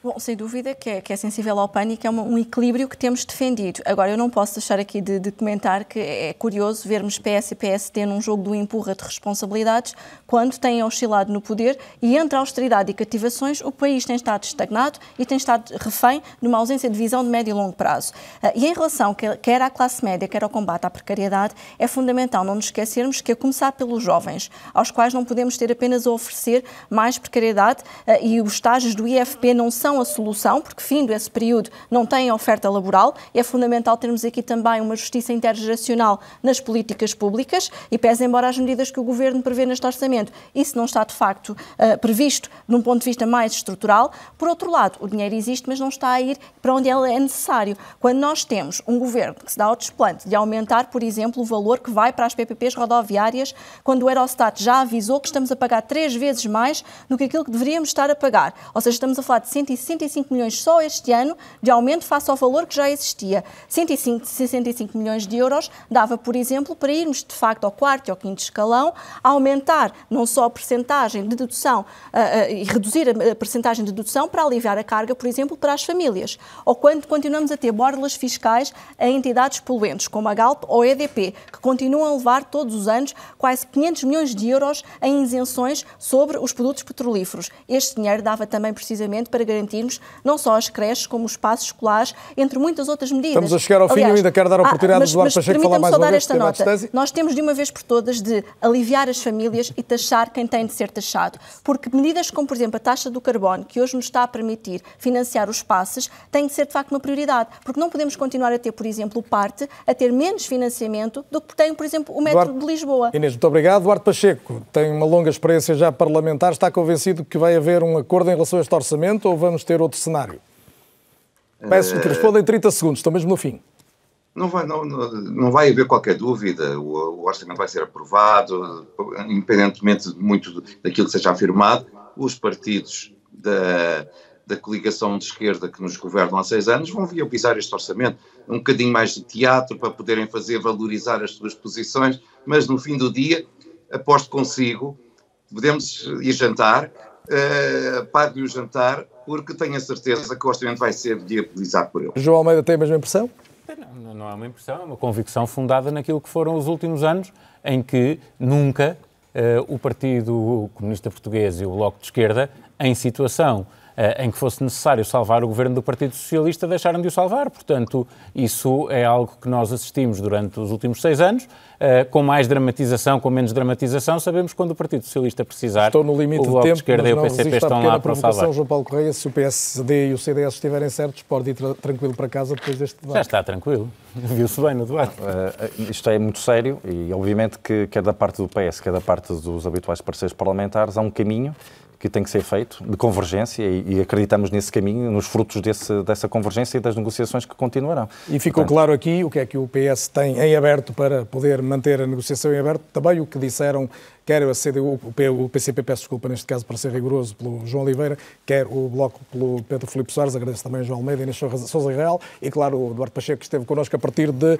Estocolmo. Muito obrigado a todos. Na segunda parte deste É ou Não É, vamos ter aqui especialistas em economia e comentadores também especializados em matéria económica e em muitos anos a analisar orçamentos do Estado. Não perca, é daqui a brevíssimos minutos. Até já. Boa noite, bem-vindos de volta. É ou não é este o orçamento de que o país precisa? O documento foi apresentado, a proposta do governo no final do dia de ontem, talvez até já às primeiras horas do dia de hoje no Parlamento, muito debatido ao longo das últimas horas. Na primeira parte deste programa estiveram aqui destacados dirigentes das principais bancadas parlamentares. Agora tenho outro painel composto de hum, especialistas em matéria económica e jornalistas que também acompanham essas questões há bastante tempo. À minha esquerda, desde logo, tenho a Clara Raposo, que é presidente do ISEG e professora de Finanças. Bem-vinda, Clara, é um gosto tê-la cá. O mesmo para Eugênio Rosa, economista, há muito tempo a juntar a economia à política. Eh, também Manuel Carvalho, comentador RTP, diretor do Jornal Público e, obviamente, jornalista, tal como jornalista, Helena Garrido, igualmente comentador RTP, já esteve connosco mesmo no início deste É ou Não É, e ainda Fernando Alexandre, economista e professor da Universidade do Minho. Bem-vindos todos. Uh, Manuel Carvalho, a aprovação do orçamento está mais ou menos em causa depois do que soubemos nas últimas horas? Uh, boa noite. Não me parece. Acho que isto faz parte. Portanto, nós já, este já é o sétimo orçamento, excluindo dois uh, retificativos uh, que o governo de António Costa faz aprovar, sempre com os mesmos parceiros, e, e, ao longo de todos estes sempre anos. Com os mesmos, mas variando entre eles. Sim, no ano passado não tivemos, não, não, tivemos não um esteve o bloco no, no, processo de aprovação. Mas isto faz parte portanto, de um ritual, de uma teatralização, de uma dramatização que me parece ser completamente normal Uh, sempre aconteceu, em todos Mas os momentos. Não juntas, desculpa interromper-te já outra vez e prometo ficar agora a seguir calado força, uns força, segundos. Força, estás aí para isso. Não juntas a, a, esse, a essa reflexão quer a forma como foi lida, uh, o, chumbo, lido o chumbo do Bloco ano passado, quer a questão eleitoral autárquica que mais uma vez provocou algum dano no PCP? Não parece, porque, por exemplo, no caso do PCP, a erosão eleitoral do PCP já se tinha manifestado e até com mais gravidade nas anteriores eleições autárquicas. E apesar disso, e também não me parece que o Bloco de Esquerda tenha muitas razões para estar satisfeitas com o chumbo do Orçamento de Estado no ano passado, porque basta lembrarmos que todas as sondagens eh, subsequentes a esse período do chumbo do Orçamento de Estado foram muito penosas para, para o Bloco. Ou seja, o Bloco não tem a certeza absoluta que, do ponto de vista eleitoral, do ponto de vista da, da afirmação do seu projeto político, fica mais consistente, mais sólido de chumbar o orçamento do que se o viabilizar. Portanto, eu não me parece que haja nada de muito importante, nada de uh, muito dramático, para lá daquilo que é o dramatismo normal deste tipo de processos, porque agora na discussão na, na discussão na especialidade eu acredito que há de, há de haver uma, um mecanismo qualquer que possa encaixar, ou como diria o, o próprio uh, Primeiro-Ministro naquela mensagem muito elevada ao Jerónimo de Sousa no debate da semana passada no Parlamento, uh, o PCP não falhará uh, aos seus compromissos com o país, portanto o PS tratará de arranjar qualquer tipo de recurso, qualquer tipo de concessão que permita o Bloco e o PCP principalmente o PCP. Eu tenho mais dúvidas relativamente ao Bloco, até pela experiência recente do ano passado, mas relativamente ao PCP, eu acho que, até por outra razão, uh, chumbar o, o, o, o, Orçamento de Estado neste preciso ano, no ano em que se começa a aplicar com alguma intensidade os fundos do uh, Programa de Recuperação e Resiliência, a famosa bazuca, que está dependente da aprovação do Orçamento de Estado, seria trágico e teria consequências políticas, essas sim particularmente gravosas para os partidos que desta vez deixassem cair o governo. Eugênio Rosa, nas linhas do orçamento. Vai perguntar a mesma coisa. Não, eu, eu, eu não costumo repetir perguntas, é um, é um não hábito é. que tenho. Nas linhas do orçamento e nas entrelinhas do que dizem os protagonistas, ainda os ouviu há pouco, esteve a acompanhar a primeira parte do programa, uh, uh, chega à mesma conclusão que o Manuel Carvalho. Eu normalmente pensei para a minha cabeça. Com certeza, por isso é que eu lhes perguntar pela sua conclusão. Das linhas do orçamento e das entrelinhas que... das, das, declarações políticas resulta o quê? É. Não, resulta não. Eu, eu, a minha opinião vai ser baseada na análise do, do próprio orçamento e no tempo que tive para analisá-lo, porque o orçamento saiu há pouco e, foi, e, e o tempo foi muito pouco. Uma coisa é que eu, embora seja um economista não político, mas social, que é uma coisa diferente, interessa-me mais para as questões sociais e económicas. A minha intervenção é sempre nessas áreas. Eh, há uma questão que eu começaria por essa, testuando até um bocado da, da, parte social, é que este orçamento, contrariamente ao que eu já ouvi aqui, e contrariamente ao que o Ministro das Finanças eh, eh, afirmou, não corresponde às necessidades do país em termos de investimento. Se nós analisarmos todos este, estes poucos anos anteriores, houve um desinvestimento brutal em Portugal e não é por facto do, do governo pôr no, no, orçamento que é em 2022 prevê fazer um investimento. Público a subir 30%. 30%, que são é à volta dos 9 mil milhões de euros. Mas quem é, é, analisa o historial deste governo é uma coisa o que ele põe e outra coisa é o que se faz.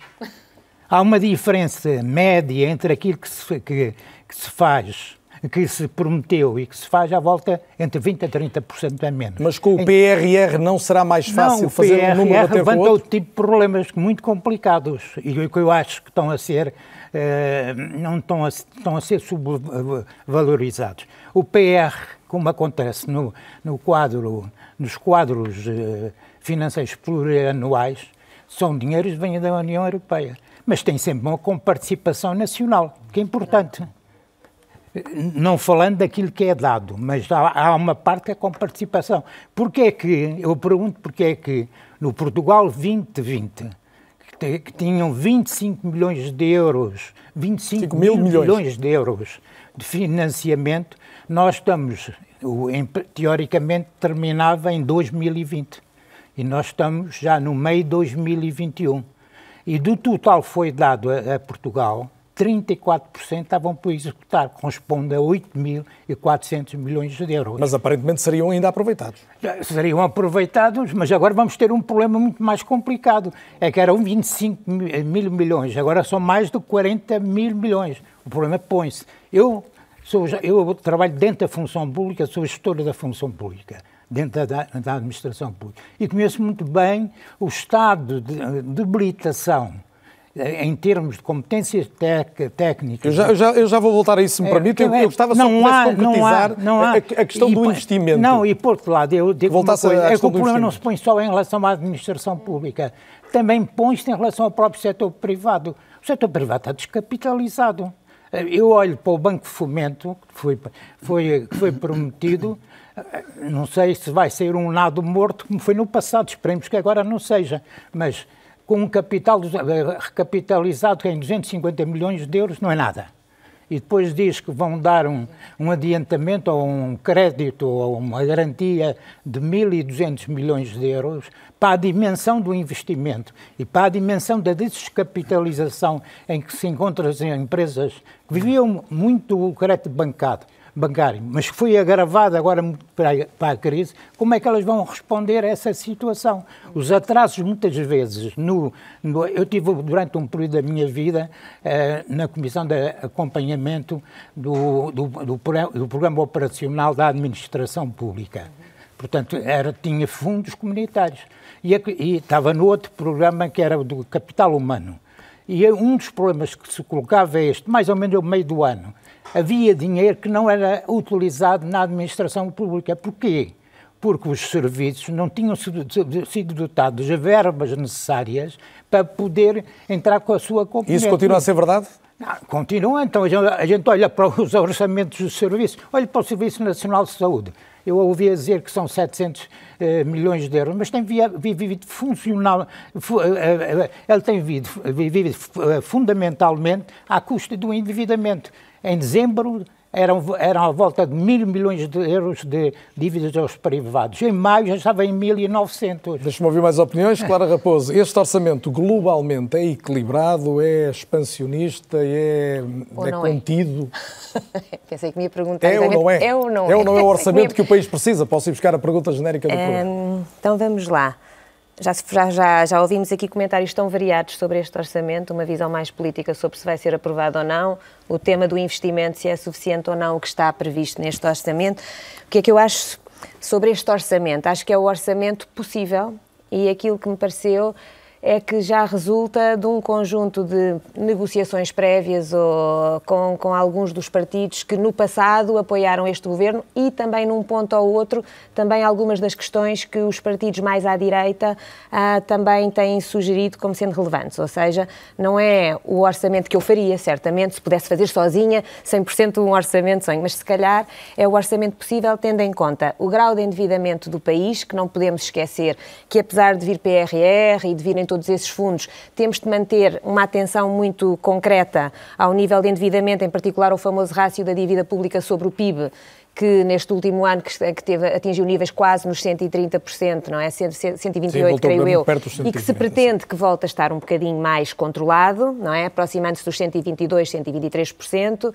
Por outro lado, e para isso o déficit que for hum, aqui previsto no Orçamento de Estado contribui também, como é óbvio, Acho que é também o Mas portanto, há vida para há lá essa, destes 3,2 Há vida para lá desses 3,2 déficit, mas ao mesmo tempo também há que manter algum equilíbrio no que diz respeito ao controle do endividamento global da nossa economia, porque isto depois tem reflexos no rating da, do Estado português e isso afeta também as próprias empresas portuguesas que se financiam um, em montantes mais elevados. E vê essa dicotomia de, um orçamento. Muito virado para o setor público e a desprezar o setor empresarial privado? Hum, quer dizer, acho que também, acho que por um lado tem, tem, é limitado e há aqui alguma, tem alguma tentativa de contenção por preocupação com o grau de endividamento total.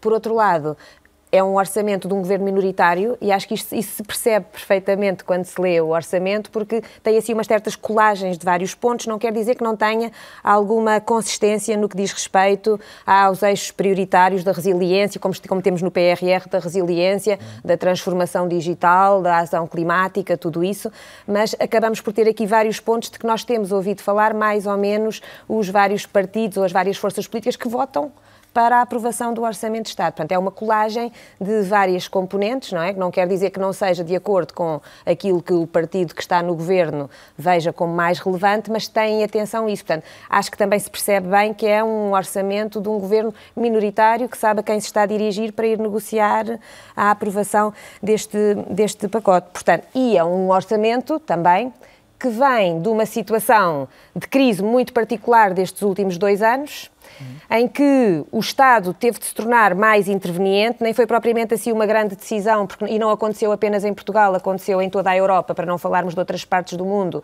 O PRR não surgiu por acaso. Acabamos por encontrar aqui uma presença do Estado nas nossas vidas, no dia a dia, muito superior àquilo que costumávamos ter, e com isso vieram apoios sociais adicionais, os reforços em áreas de investimento público, como o caso da saúde e o Serviço e o Sistema Nacional de Saúde e o Serviço Nacional da Saúde, em particular, que pelos vistos estavam muito como, como aqui ouvimos dizer há bocadinho, e depois estes apoios também têm de alguma forma de ser mantidos ou de serem reforçados, na, e, e, e, o orçamento reflete um bocadinho isso. E, e temos, do ponto de vista fiscal, Fernando Alexandre, um alívio que muitos consideram discutível em termos do que é substantivo ao final do mês para as famílias, mas que é de, dirigido à, à, classe média, e um financiamento que continua a recorrer muito aos impostos indiretos também. Não é? Sem dúvida. Eu, eu, eu, gostava de dizer que eh, as medidas que estão a ser tomadas em relação uh, às famílias, uh, em que a parte mais discutida foi a questão dos escalões, e que tem um efeito, apesar de tudo, relativamente reduzido, eu acho que deve ser ligada com outras dimensões do IRS que são menos faladas, mas que acabam por refletir aquilo, aquela que, que, que, no fundo, se calhar é a visão do governo em relação à carga fiscal e às implicações que isso tem para a competitividade da nossa economia, que é o IRS Jovem e que é o programa Regressar, que são relativamente simbólicos, uhum. mas que são o reconhecimento pelo governo da incapacidade ou da dificuldade que é fixar talento em Portugal e, em particular, o talento que nós formamos nas nossas universidades com a carga fiscal que nós temos. E que é comum a todos os portugueses. Mas como os jovens são mais móveis, têm menos carga para, para transportar, eh, dá-se este, dá, dá este, este, este, sinal, este sinal eh, Evitar esse positivo de, de uma drenagem Os jovens, talento, de facto, é? quando olham para a sua folha de vencimento e vêm a parte, vai para o Estado, eh, ficam chocados. Ficam chocados. Nós, os mais, os mais velhos, se calhar habituámos-nos habituámos a viver com isso, mas os mais novos ficam surpreendidos com a parte do rendimento que, fica, que é entregue ao Estado. E por isso, aquilo que o Governo está a fazer, na dimensão do IRS, obviamente não se atrevem a mexer, a mexer no IRC por, por razões políticas, mas aí também temos problemas, é dar esse sinal. Mas se nós pensarmos, isto é uma contradição em relação a todo o discurso, a todo o discurso Porquê? do é uma contradição porque quando nós falamos da carga fiscal ou falamos daquilo que são os problemas da competitividade do país, o governo tende a, tende, tende a, a, a, o discurso acaba por estar correto. Se nós formos ler os documentos que o governo produz, ele está correto, mas depois quando eu vejo este orçamento, o orçamento não joga com aquilo que é, de facto, a estratégia que eu imagino o Primeiro-Ministro ou o próprio Governo ter, nomeadamente alguns ministros. O que é, o que é, concretizando. O que é, concretizando, eu penso que o orçamento, a forma como ele é feito, na linha daquilo que a Clara a Raposo teve a dizer, acaba por ser uma manta de retalhos e que essa, essa manta de retalhos. Eu estou a, a, a, a, pintar a manta de outra maneira, mas é uma manta, mas é uma manta de retalhos e que resulta de uma, de uma, de uma, da natureza desta coligação à esquerda que é contra a natura. Eh, que ao longo do tempo se foi, isso se foi tornando cada vez mais visível. E hoje eu acho que isso começa de facto a esgotar, porque aquilo que é um projeto de desenvolvimento do país e de tornar o país mais competitivo e de aproveitar os fundos, depois não joga com as reivindicações da esquerda, que é só mais despesa, mais rigidez do mercado laboral. Eh, aquilo que nós ouvimos dizer é sempre voltar ao tempo antes da Troika, ora, o tempo antes da Troika foi o que nos levou à Troika, e não joga. Ou seja, aquele país de transição digital, de adaptação às, transi às, às transições climáticas, toda essa mudança que nós temos que enfrentar. E temos que Mas, preparar... por exemplo, quando se vê os partidos mais à direita a criticarem o preço dos combustíveis, uhum. isso não está alinhado precisamente com a transição climática, com a preocupação de uma economia verde? Não, nós temos um problema, no, no, eu, não, eu, não, eu não concordo eu, não concordo com o desagravamento do, do fiscal do, dos preços dos combustíveis, eh, porque acho que, de facto, neste momento não é a medida. Nós temos, de facto, de fazer a transição. Se calhar podemos pensar aqui em formas de apoio. Isto é mais ou menos consensual, ou seja, nós estamos a fazer uma transição energética. Não podemos ir por aí, até porque não sabemos onde é que vai parar o preço e por isso, se calhar, isso. Mas hoje ouvimos várias forças partidárias bem, exemplo, mas, a, a acentuar Sim, mas eu não concordo com isso. Mas a verdade é que o aumento do, do, dos impostos indiretos foi acontecendo ao longo do tempo também, nos últimos, nos últimos anos, Sim. Eh, e que é uma forma também eh, fiscalmente injusta e penso que os partidos de direita referem isso, porque são impostos que são, não são progressivos, ou seja, eles afetam, afetam toda a gente da mesma e maneira. E no atual contexto, eu diria, Helena, e, e passava a ouvir-te, no atual contexto económico, é evidente que tudo o que são custos acrescidos para as empresas, designadamente ao nível dos transportes, da energia, do custo das matérias-primas que têm subido, acabam por ser, nesta altura, um fator a ter em conta, independentemente da leitura do, do Fernando Alexandre. Sim. Uh, de facto, este orçamento e começa a revelar, uh, como, como, estava a dizer, uh, um, um, esgotamento do modelo. A sucessão de modelos de, de, aplicação do Orçamento de Estado desta forma, um modelo que este governo, por condicionalismos políticos, seguiu, está a esgotar-se e nós corremos o risco de ver, uh, de ver esse esgotamento já até no próximo orçamento, porque nós não nos podemos esquecer que uh, o Governo ainda tem de fazer mais um orçamento partindo do princípio que este é aprovado. Mas para ir à tua questão, uh, de facto há um risco neste orçamento que é, na minha perspectiva, aquilo que pode correr pior, que está ligado à previsão de inflação. O governo tem uma previsão de inflação que é das mais baixas de todos, alinha com o Banco de Portugal, mas ainda hoje o Fundo Monetário Internacional apresenta uma previsão de inflação Maior. mais elevada e há aqui o risco de todo o contexto em que nós estamos a viver neste momento ameaçar também a própria recuperação. Vamos tentar ser concretos até para quem está em casa Exatamente. a acompanhar o que estamos o que é a dizer. Quando falamos de inflação, estamos a falar desde logo dos preços no, no consumidor, ou seja, uhum. quanto é que cada um vai pagar mais por uma série de produtos e por Porquê é que há esse risco?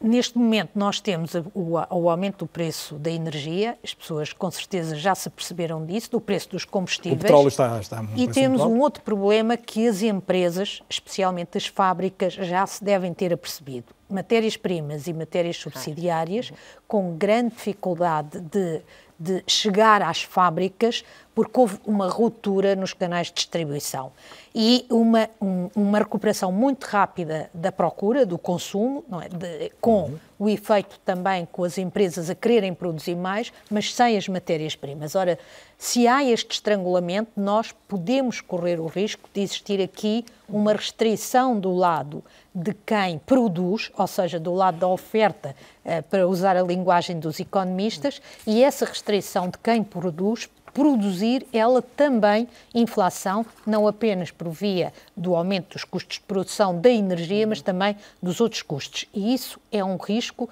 que uh, penso que não está suficientemente, suficientemente garantido. Portanto, aquele valor ali entre 0,9% e 1% pode estar uh, subavaliado. O que terá um efeito também sobre os compromissos que o Governo está a assumir de um aumento de poder de compra por via do alívio da carga fiscal. Este orçamento é um orçamento, em termos gerais, que é prudente, que tenta uhum. ser prudente, tenta ser prudente, não é, não é, é mais expansionista do que aquilo que seria desejável face à carga que nós temos em matéria de dívida pública. A pandemia acrescentou quase 30 mil milhões de euros à dívida pública. Além disso, temos 10 mil milhões de euros de garantias de Estado uh, que o Estado garantiu dos empréstimos das empresas para as apoiar. Obviamente, nem toda a gente vai falhar esses pagamentos, mas é um risco que temos em cima de uma dívida já de si elevada.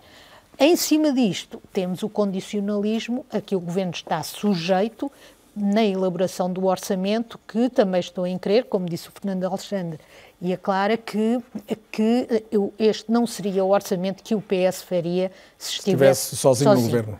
E para mim também, este é um ponto de partida. Aquilo que nós estamos a ver, estamos a ver neste momento é um ponto de partida e o governo, muito provavelmente, para o PCP se aproximar, vai ter de ir mais longe em matéria de alívio do IRS. Já vos ia perguntar concretamente o que é que vos uhum. parece que pode aproximar os partidos, mas, eh, Clara Raposo, gostava de ouvir a sua leitura sobre outras duas dimensões de que se fala, uhum. como comportando uma, uma, um fator de risco acrescido, que é a questão da política monetária do BCE poder alterar-se, a questão das taxas de juro que verdadeiramente ninguém controla e o próprio fator, fator pandemia, que ainda não sabemos. Esperamos todos que a coisa esteja superada, mas... De repente estamos a somar crise atrás de crise. Não, não, não, estamos, estamos apenas a identificar é, os elementos que podem fazer risco, com que estes números não, não batam tão certo fatores de risco que trazem mais incerteza e, portanto, e não nos podemos nunca esquecer, como a Helena muito bem aqui salientou, que o orçamento, é, isto é sempre um exercício de, enfim, de fazer criar-se uma expectativa, mas não, não, estamos a ver números reais realizados absolutamente nada. É uma previsão.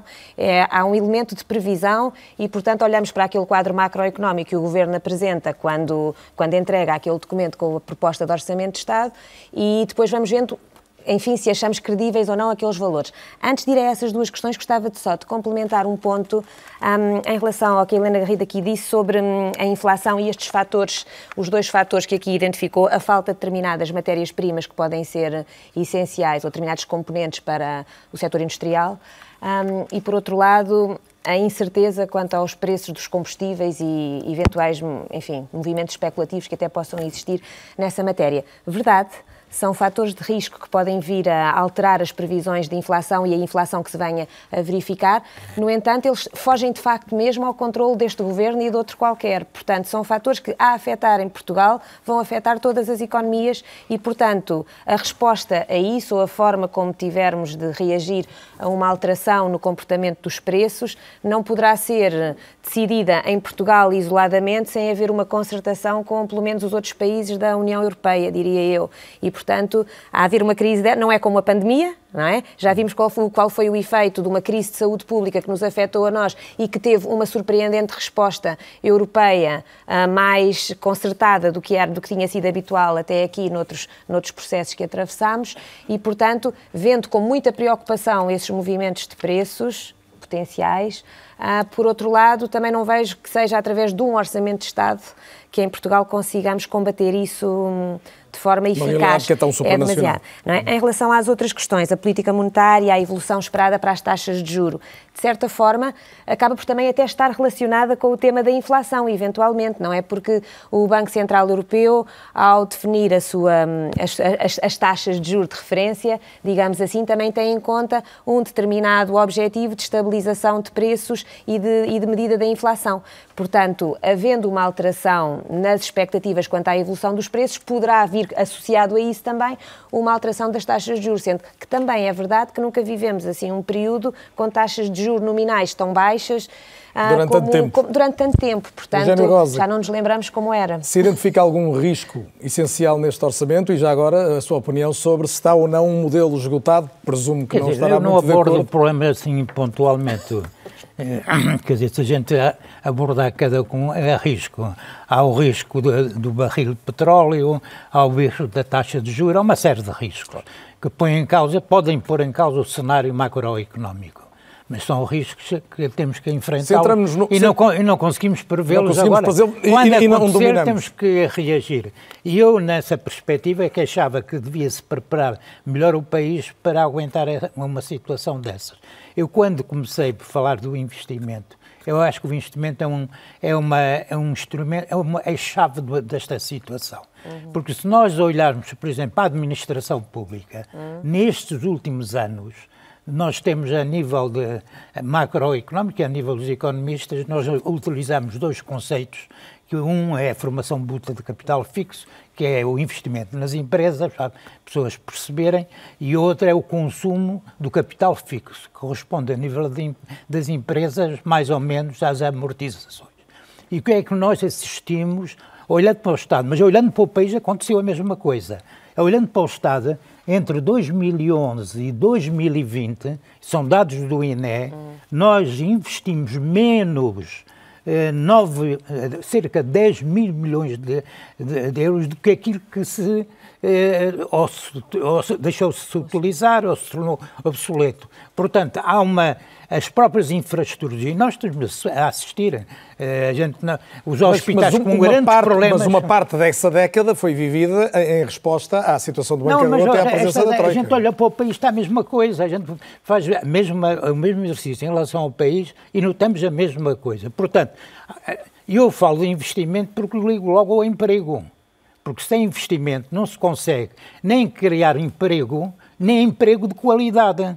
E o que nós estamos agora a assistir é um aumento do emprego, mas um emprego sem qualidade.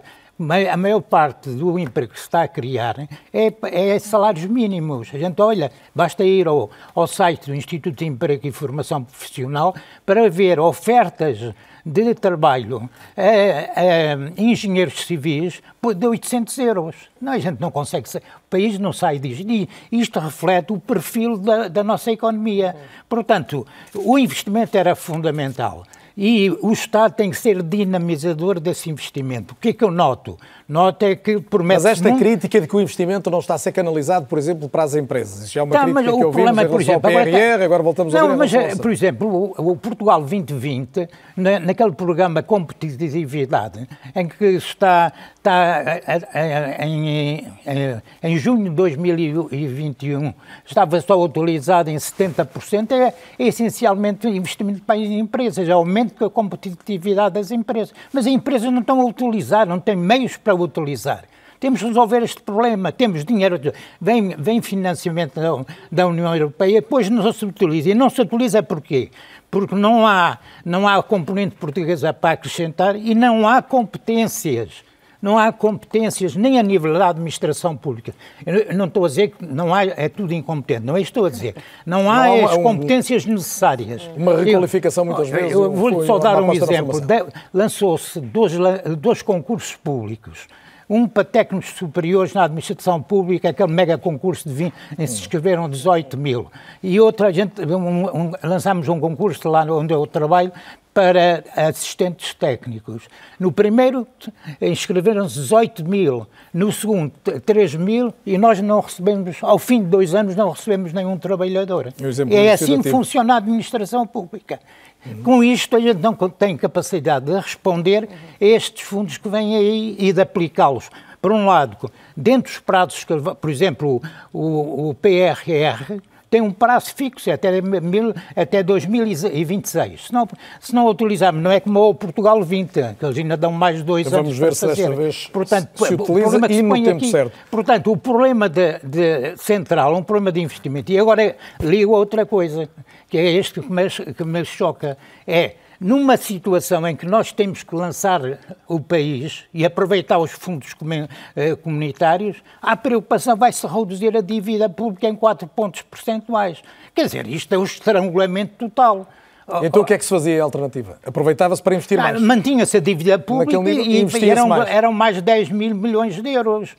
Mais 10 milhões, Fernando um Alexandre, há pouco aludiu a questões ideológicas que, que, que condicionam determinadas opções. Eu então. queria perguntar-lhe se esta é, se era possível, por via fiscal, robustecer mais as empresas, dar algum músculo no sentido de recapitalizar algumas que tanto precisam disso para até as questões da, da exportação, da internacionalização poderem acontecer mais facilmente. É, esta oportunidade era possível aproveitar uma oportunidade como um orçamento ou isso tem que vir, de facto, do, do bolo maior que há de ser o PRR? Eu, eu gostava de dizer que nós, em 2022, vamos, de acordo com aquilo que, que diz o, o, relatório do orçamento, no início de 2022 vamos repor os níveis de PIB de 2019.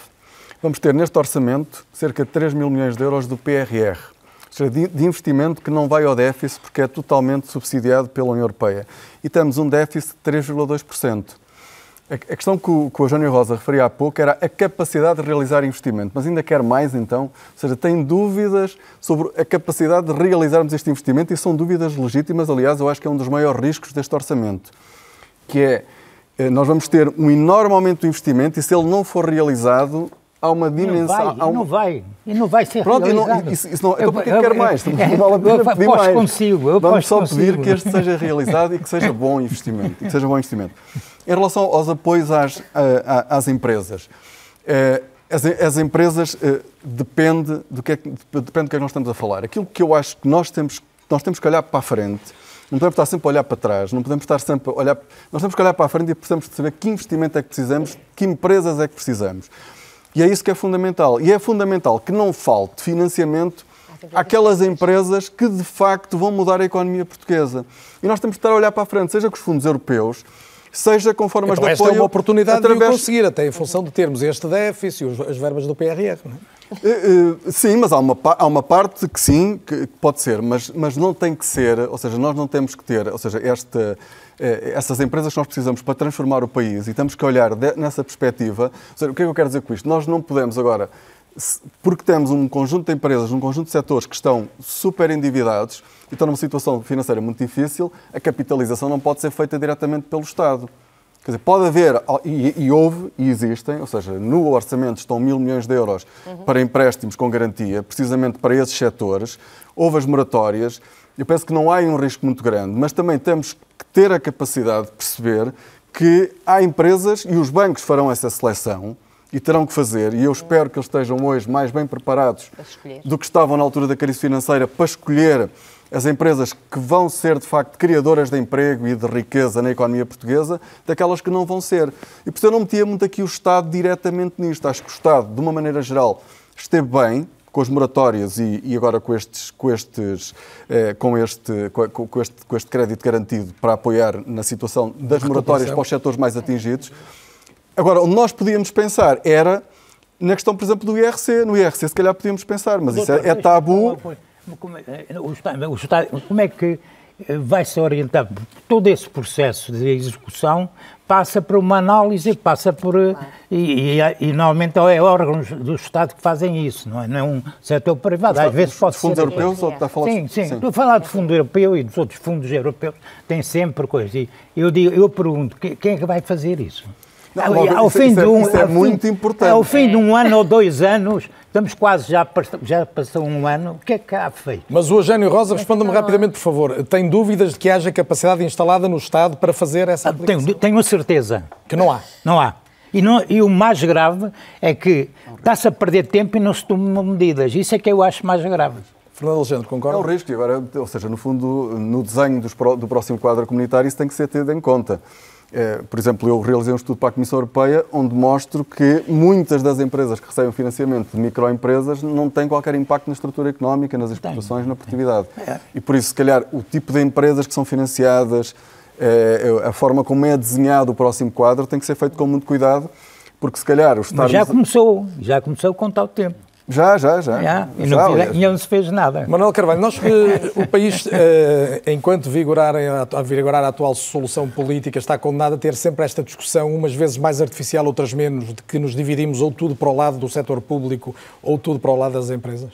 A questão é que eu acho que este momento é, é particularmente é crucial. o Governo aparentemente tenta fazer aqui a quadratura. A é? quadratura do círculo, exatamente. Mas uh, uh, se nós olharmos em perspectiva e tendo até em consideração, por um lado, aquilo que é as limitações do contexto político, das condicionantes políticas que a professora Clara Raposo aqui citou, ou a questão do modelo de esgotamento deste tipo de orçamentos, que foi falado uh, também aqui, se nós olharmos em perspectiva, notemos duas ou três coisas. Primeiro, foi o próprio Primeiro-Ministro que em 2019 começou a dizer, com uma declaração com alguma pomposidade, que este era o momento em que Portugal podia aproveitar a revolução digital que estava a acontecer. Nós perdemos a revolução industrial, a, eh, a, a primeira revolução do carvão, a revolução da, da, da, da, da eletricidade Atualmente, com a geração mais preparada de sempre, eh, com a nossa situação na Europa, estávamos em condições de fazer pela primeira vez, de apanhar pela primeira vez o comboio eh, eh, da, da primeira estação.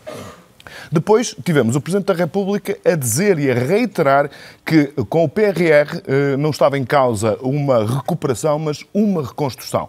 E ainda agora, no, no discurso de 5 de outubro, ele disse que nós temos que apanhar o comboio na primeira carruagem.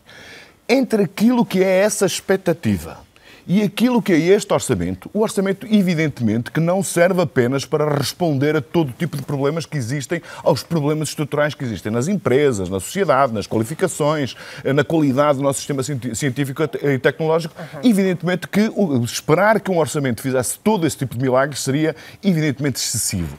Agora, o orçamento do Estado serve como instrumento mobilizador, de uma como estratégia, uma mola, exatamente, como uma ferramenta para acelerar essas mudanças estruturais. Uh, como escreveu não vês um artigo do documento. Este orçamento é mais do mesmo. É exatamente a continuação daquilo que foi até agora. Ou seja, de uma vez por todas dizer assim, ou nós estamos contentes com o modelo e vamos continuar a empobrecer relativamente, como temos empobrecido, relativamente aos nossos concorrentes mais diretos, uh, uh, como tem vindo a acontecer aqui. Deixa-me só ler aqui, citar aqui um, um, uns dados que foram num artigo do professor Ricardo Cabral que saíram hoje no público público, em que ele diz assim: em 2007, próximo do pico antes da pandemia, eh, entre 2007 e 2019, entre o, o próximo do pico da, da crise financeira e o pico da pré-pandemia, As receitas do IVA, o, o, PIB nominal de Portugal cresceu 22%. As receitas do IVA cresceram 33, 35%. As receitas do IRC cresceram 23%. As receitas do IRS cresceram 58%. Isso em que prazos, Manuel, recorda? Entre 2007 antes da crise, portanto, no auge da crise financeira, que levou à início, intervenção exatamente. da Troika, e 2019, antes da, da, pandemia, portanto, houve estes crescimentos todos do PIB. Substanciais. Dos... Agora, ele depois acaba dizendo assim, quanto é que cresceram os rendimentos dos portugueses? 4,2%. É este país que nós queremos? E isto, portanto, é a repetição deste tipo de modelos. E depois de 2015 nós conseguimos compreender que houvesse alguma lógica. O país precisava de recuperar das feridas do ajustamento. Precisava, portanto, de fazer uh, algum tipo de gestão uh, de contexto com uma natureza mais social. Agora passaram, é o sétimo orçamento desta, depois da, da, da, da Troika, e a pergunta que nós temos todos que fazer é é mesmo isto que nós queremos? A continuar com mais do mesmo? É, é porque, repare, a, receita já deu aquilo que nós sabemos. E aquilo que nós, que nós sabemos é olhar para aquilo que a nossa comparação uh, uh, com, por exemplo, países que estão nos mesmos estágios de desenvolvimento da, da, União Europeia, nomeadamente os casos que são mais citados são os Estados Bálticos, uh, em 40% um cidadão da Letónia ganhava 40% daquilo que era o rendimento, o salário de um português. Atualmente ganha 108%. E isto, portanto, eh, eh, eh, são este tipo de realidades que nós, sobre as quais nós temos que refletir e de, uma vez por todas, dizer se é isto que nós queremos, então assumamos. Agora, não nos venham cá dizer outra pergunta há para fazer, ficávamos aqui para a geração mais posso perguntar à Helena, sempre, para a geração mais talentosa de sempre, nós, nós estamos preparados, temos o PRR... Temos e temos o, o, Presidente da República a chamar os partidos, aparentemente preocupado, e Helena a dizer-nos recorrentemente não pode haver crise política e, portanto, se calhar a concorrer um pouco para este cenário que o Manuel Carvalho acaba de escrever e que eu não sei se tu concordas. Bom, eu concordo, concordo. Uh, até porque, porque uh, cada vez é mais claro, até por tudo o que está a ser... Mas a minha pergunta, no fundo, é, e até que ponto a alternativa a isto não é uma crise política que possa ainda ser mais difícil de gerir pelo país? Pois, isso é o país que tem de escolher, os partidos principalmente que têm de escolher se, é, se querem uma crise política, porque também há um preço a pagar pela estabilidade, não é?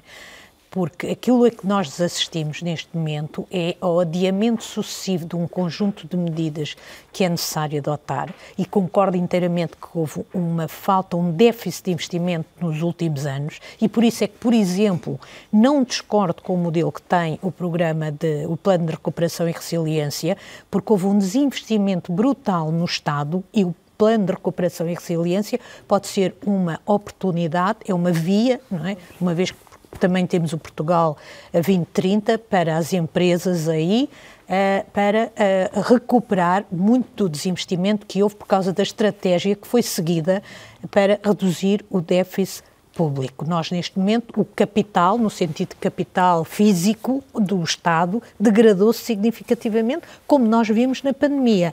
E num quadro desses, obviamente que uh, isto resultou de uma política económica condicionada pelas alianças que Estás o PS Estás a dizer que a famosa reforma do Estado pode finalmente acontecer com o PRR? Não, não vai acontecer a reforma. Não, não sei, é um desafio. Porque, por exemplo, como é que o governo vai fazer a transição digital? A transi quer a transição digital, como a transição ambiental, que alguns dizem que em Portugal está a ser tem demasiado custos sociais, rápido. Isso. Tem custos. Tem custos sociais, claro. tem custos de emprego. Terá o governo uh, uh, coragem para chegar ao ponto de através da transição digital, reduzir o emprego nos menos qualificados?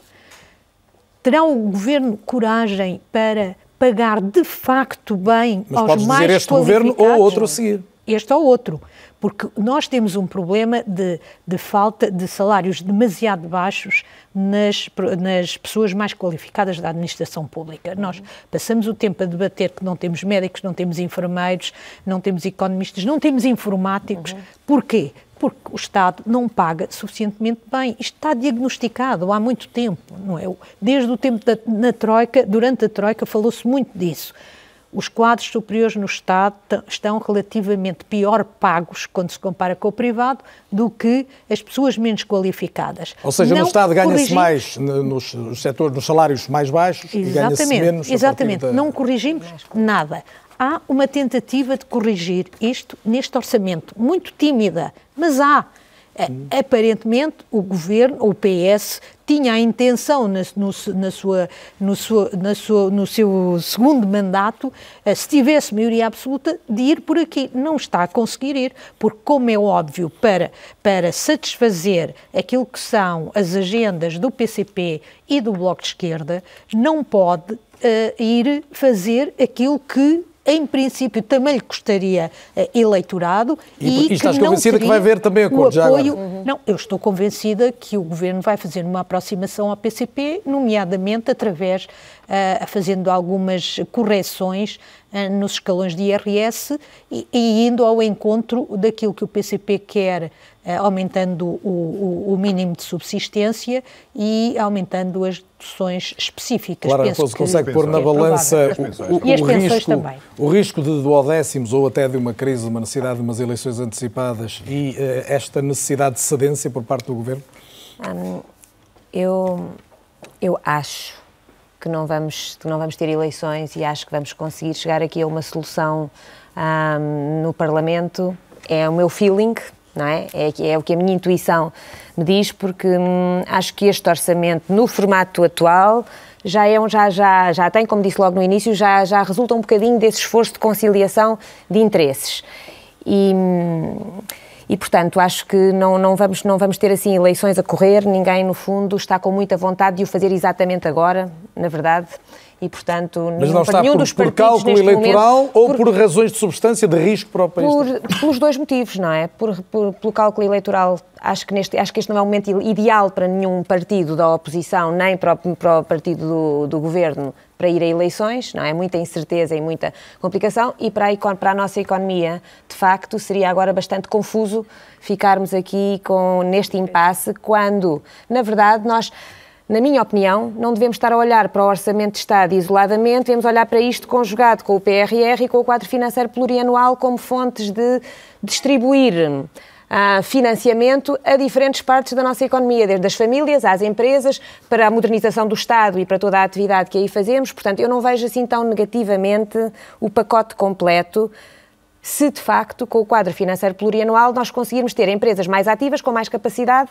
de trazerem projetos interessantes que sejam rapidamente financiados e que estes financiamentos também temos. Há, há, há uma série de outros problemas que nós muitas Portanto, vezes. Pode haver uma esquecemos. estratégia nacional independentemente do, do, orçamento ser é? alguma eu, coisa mais negociada politicamente? É isso acho que sim, não é? Acho que sim, tem de ser assim, não é? Acho que, é, acho que só assim é que funciona, não é? Acho que em última análise vamos acreditar que o orçamento é o momento em que todos. Eu vou tentar acreditar nisto, não é? Para a minha sanidade mental Acredito. e para me sentir orgulhosa enquanto portuguesa.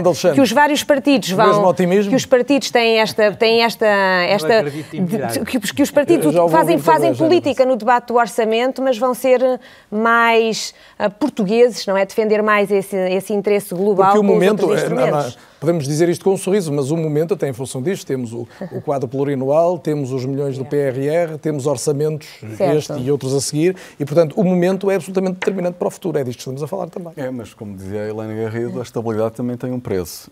E, e eu penso que eu penso que o PCP percebe que o governo está numa situação frágil e vai, obviamente, levar, a esticar até onde puder com as reivindicações, ou seja, não vai vender isto barato. Isso não e à ver... direita ninguém Isso se não vai poderá... Uh, não, à direita, irá dar a mão. Aí, à direita, eu espero para mais tarde ler as memórias do nosso Primeiro-Ministro para perceber porque é que ele hostilizou pôs de lado o PSD. É uma coisa que eu não consigo perceber. Eh, e por isso, quer dizer, a direita ficou posta de lado. Ou seja, basicamente, o Primeiro-Ministro disse que no dia em que tiver precisado de voto do PSD, o governo acabou. Não há forma de negociar com o PSD, não é? A partir, a partir do momento que se faz isso. Isso será um, desculpa interromper, mas eh, é um receio do, do crescimento dos radicais de esquerda pois, e de direita. Eh, pois, mas a verdade é que isso eliminou, ou seja, isso Sim, colocou, o, colocou o, os entendimentos ao centro fora de, fora de e, e, colocou o PS dependente de, do, PC, do PCP e do Bloco de Esquerda. E eu acho que o PCP de facto vai vender caro e isso pode sair caro ao país, porque como eu dizia há pouco, o déficit de 3,2% eu já, eu já acho que é mau. Eu acho que com os riscos todos que já foram aqui referidos, era um sinal. Porque nós temos, 3 mil milhões do PRR, estamos a economia a crescer mais de 5%, estamos o consumo, estamos o consumo a crescer, as exportações a crescer, o investimento a crescer, nós devíamos ter um déficit abaixo de 3%, da mesma maneira... Já este ano e não apenas em 2023? Como, como... Não, não, em 2022 devíamos ter claramente. Ora, se 3,2 é o que está é o que está no. É... Nas universidades, por exemplo, ou dizendo. É, é... Nas, nas, nas, universidades. nas universidades, nas universidades, o Norte já tem é, discordes. É, é, para os outros, norte para nós não. É, é, as universidades, por exemplo, são, são, são, uma, são uma das áreas que não tem sido, mas não é só deste governo, nos últimos 10, 15 anos, têm sido. Financiadas, Estão subfinanciadas as universidades. Estão sempre a receber mais alunos e com o mesmo orçamento. É, mas pode mas podem-se fazer. Mas atenção, oh, Jânio Rosa, pode-se mudar muita coisa nas universidades sem ser. Não, com... mas, oh, oh, doutor, eu acho que um, um ponto fraco no orçamento e até eh, para sair deste buraco onde nós temos é a própria administração pública. Porque, efetivamente, eu trabalho dentro da administração pública.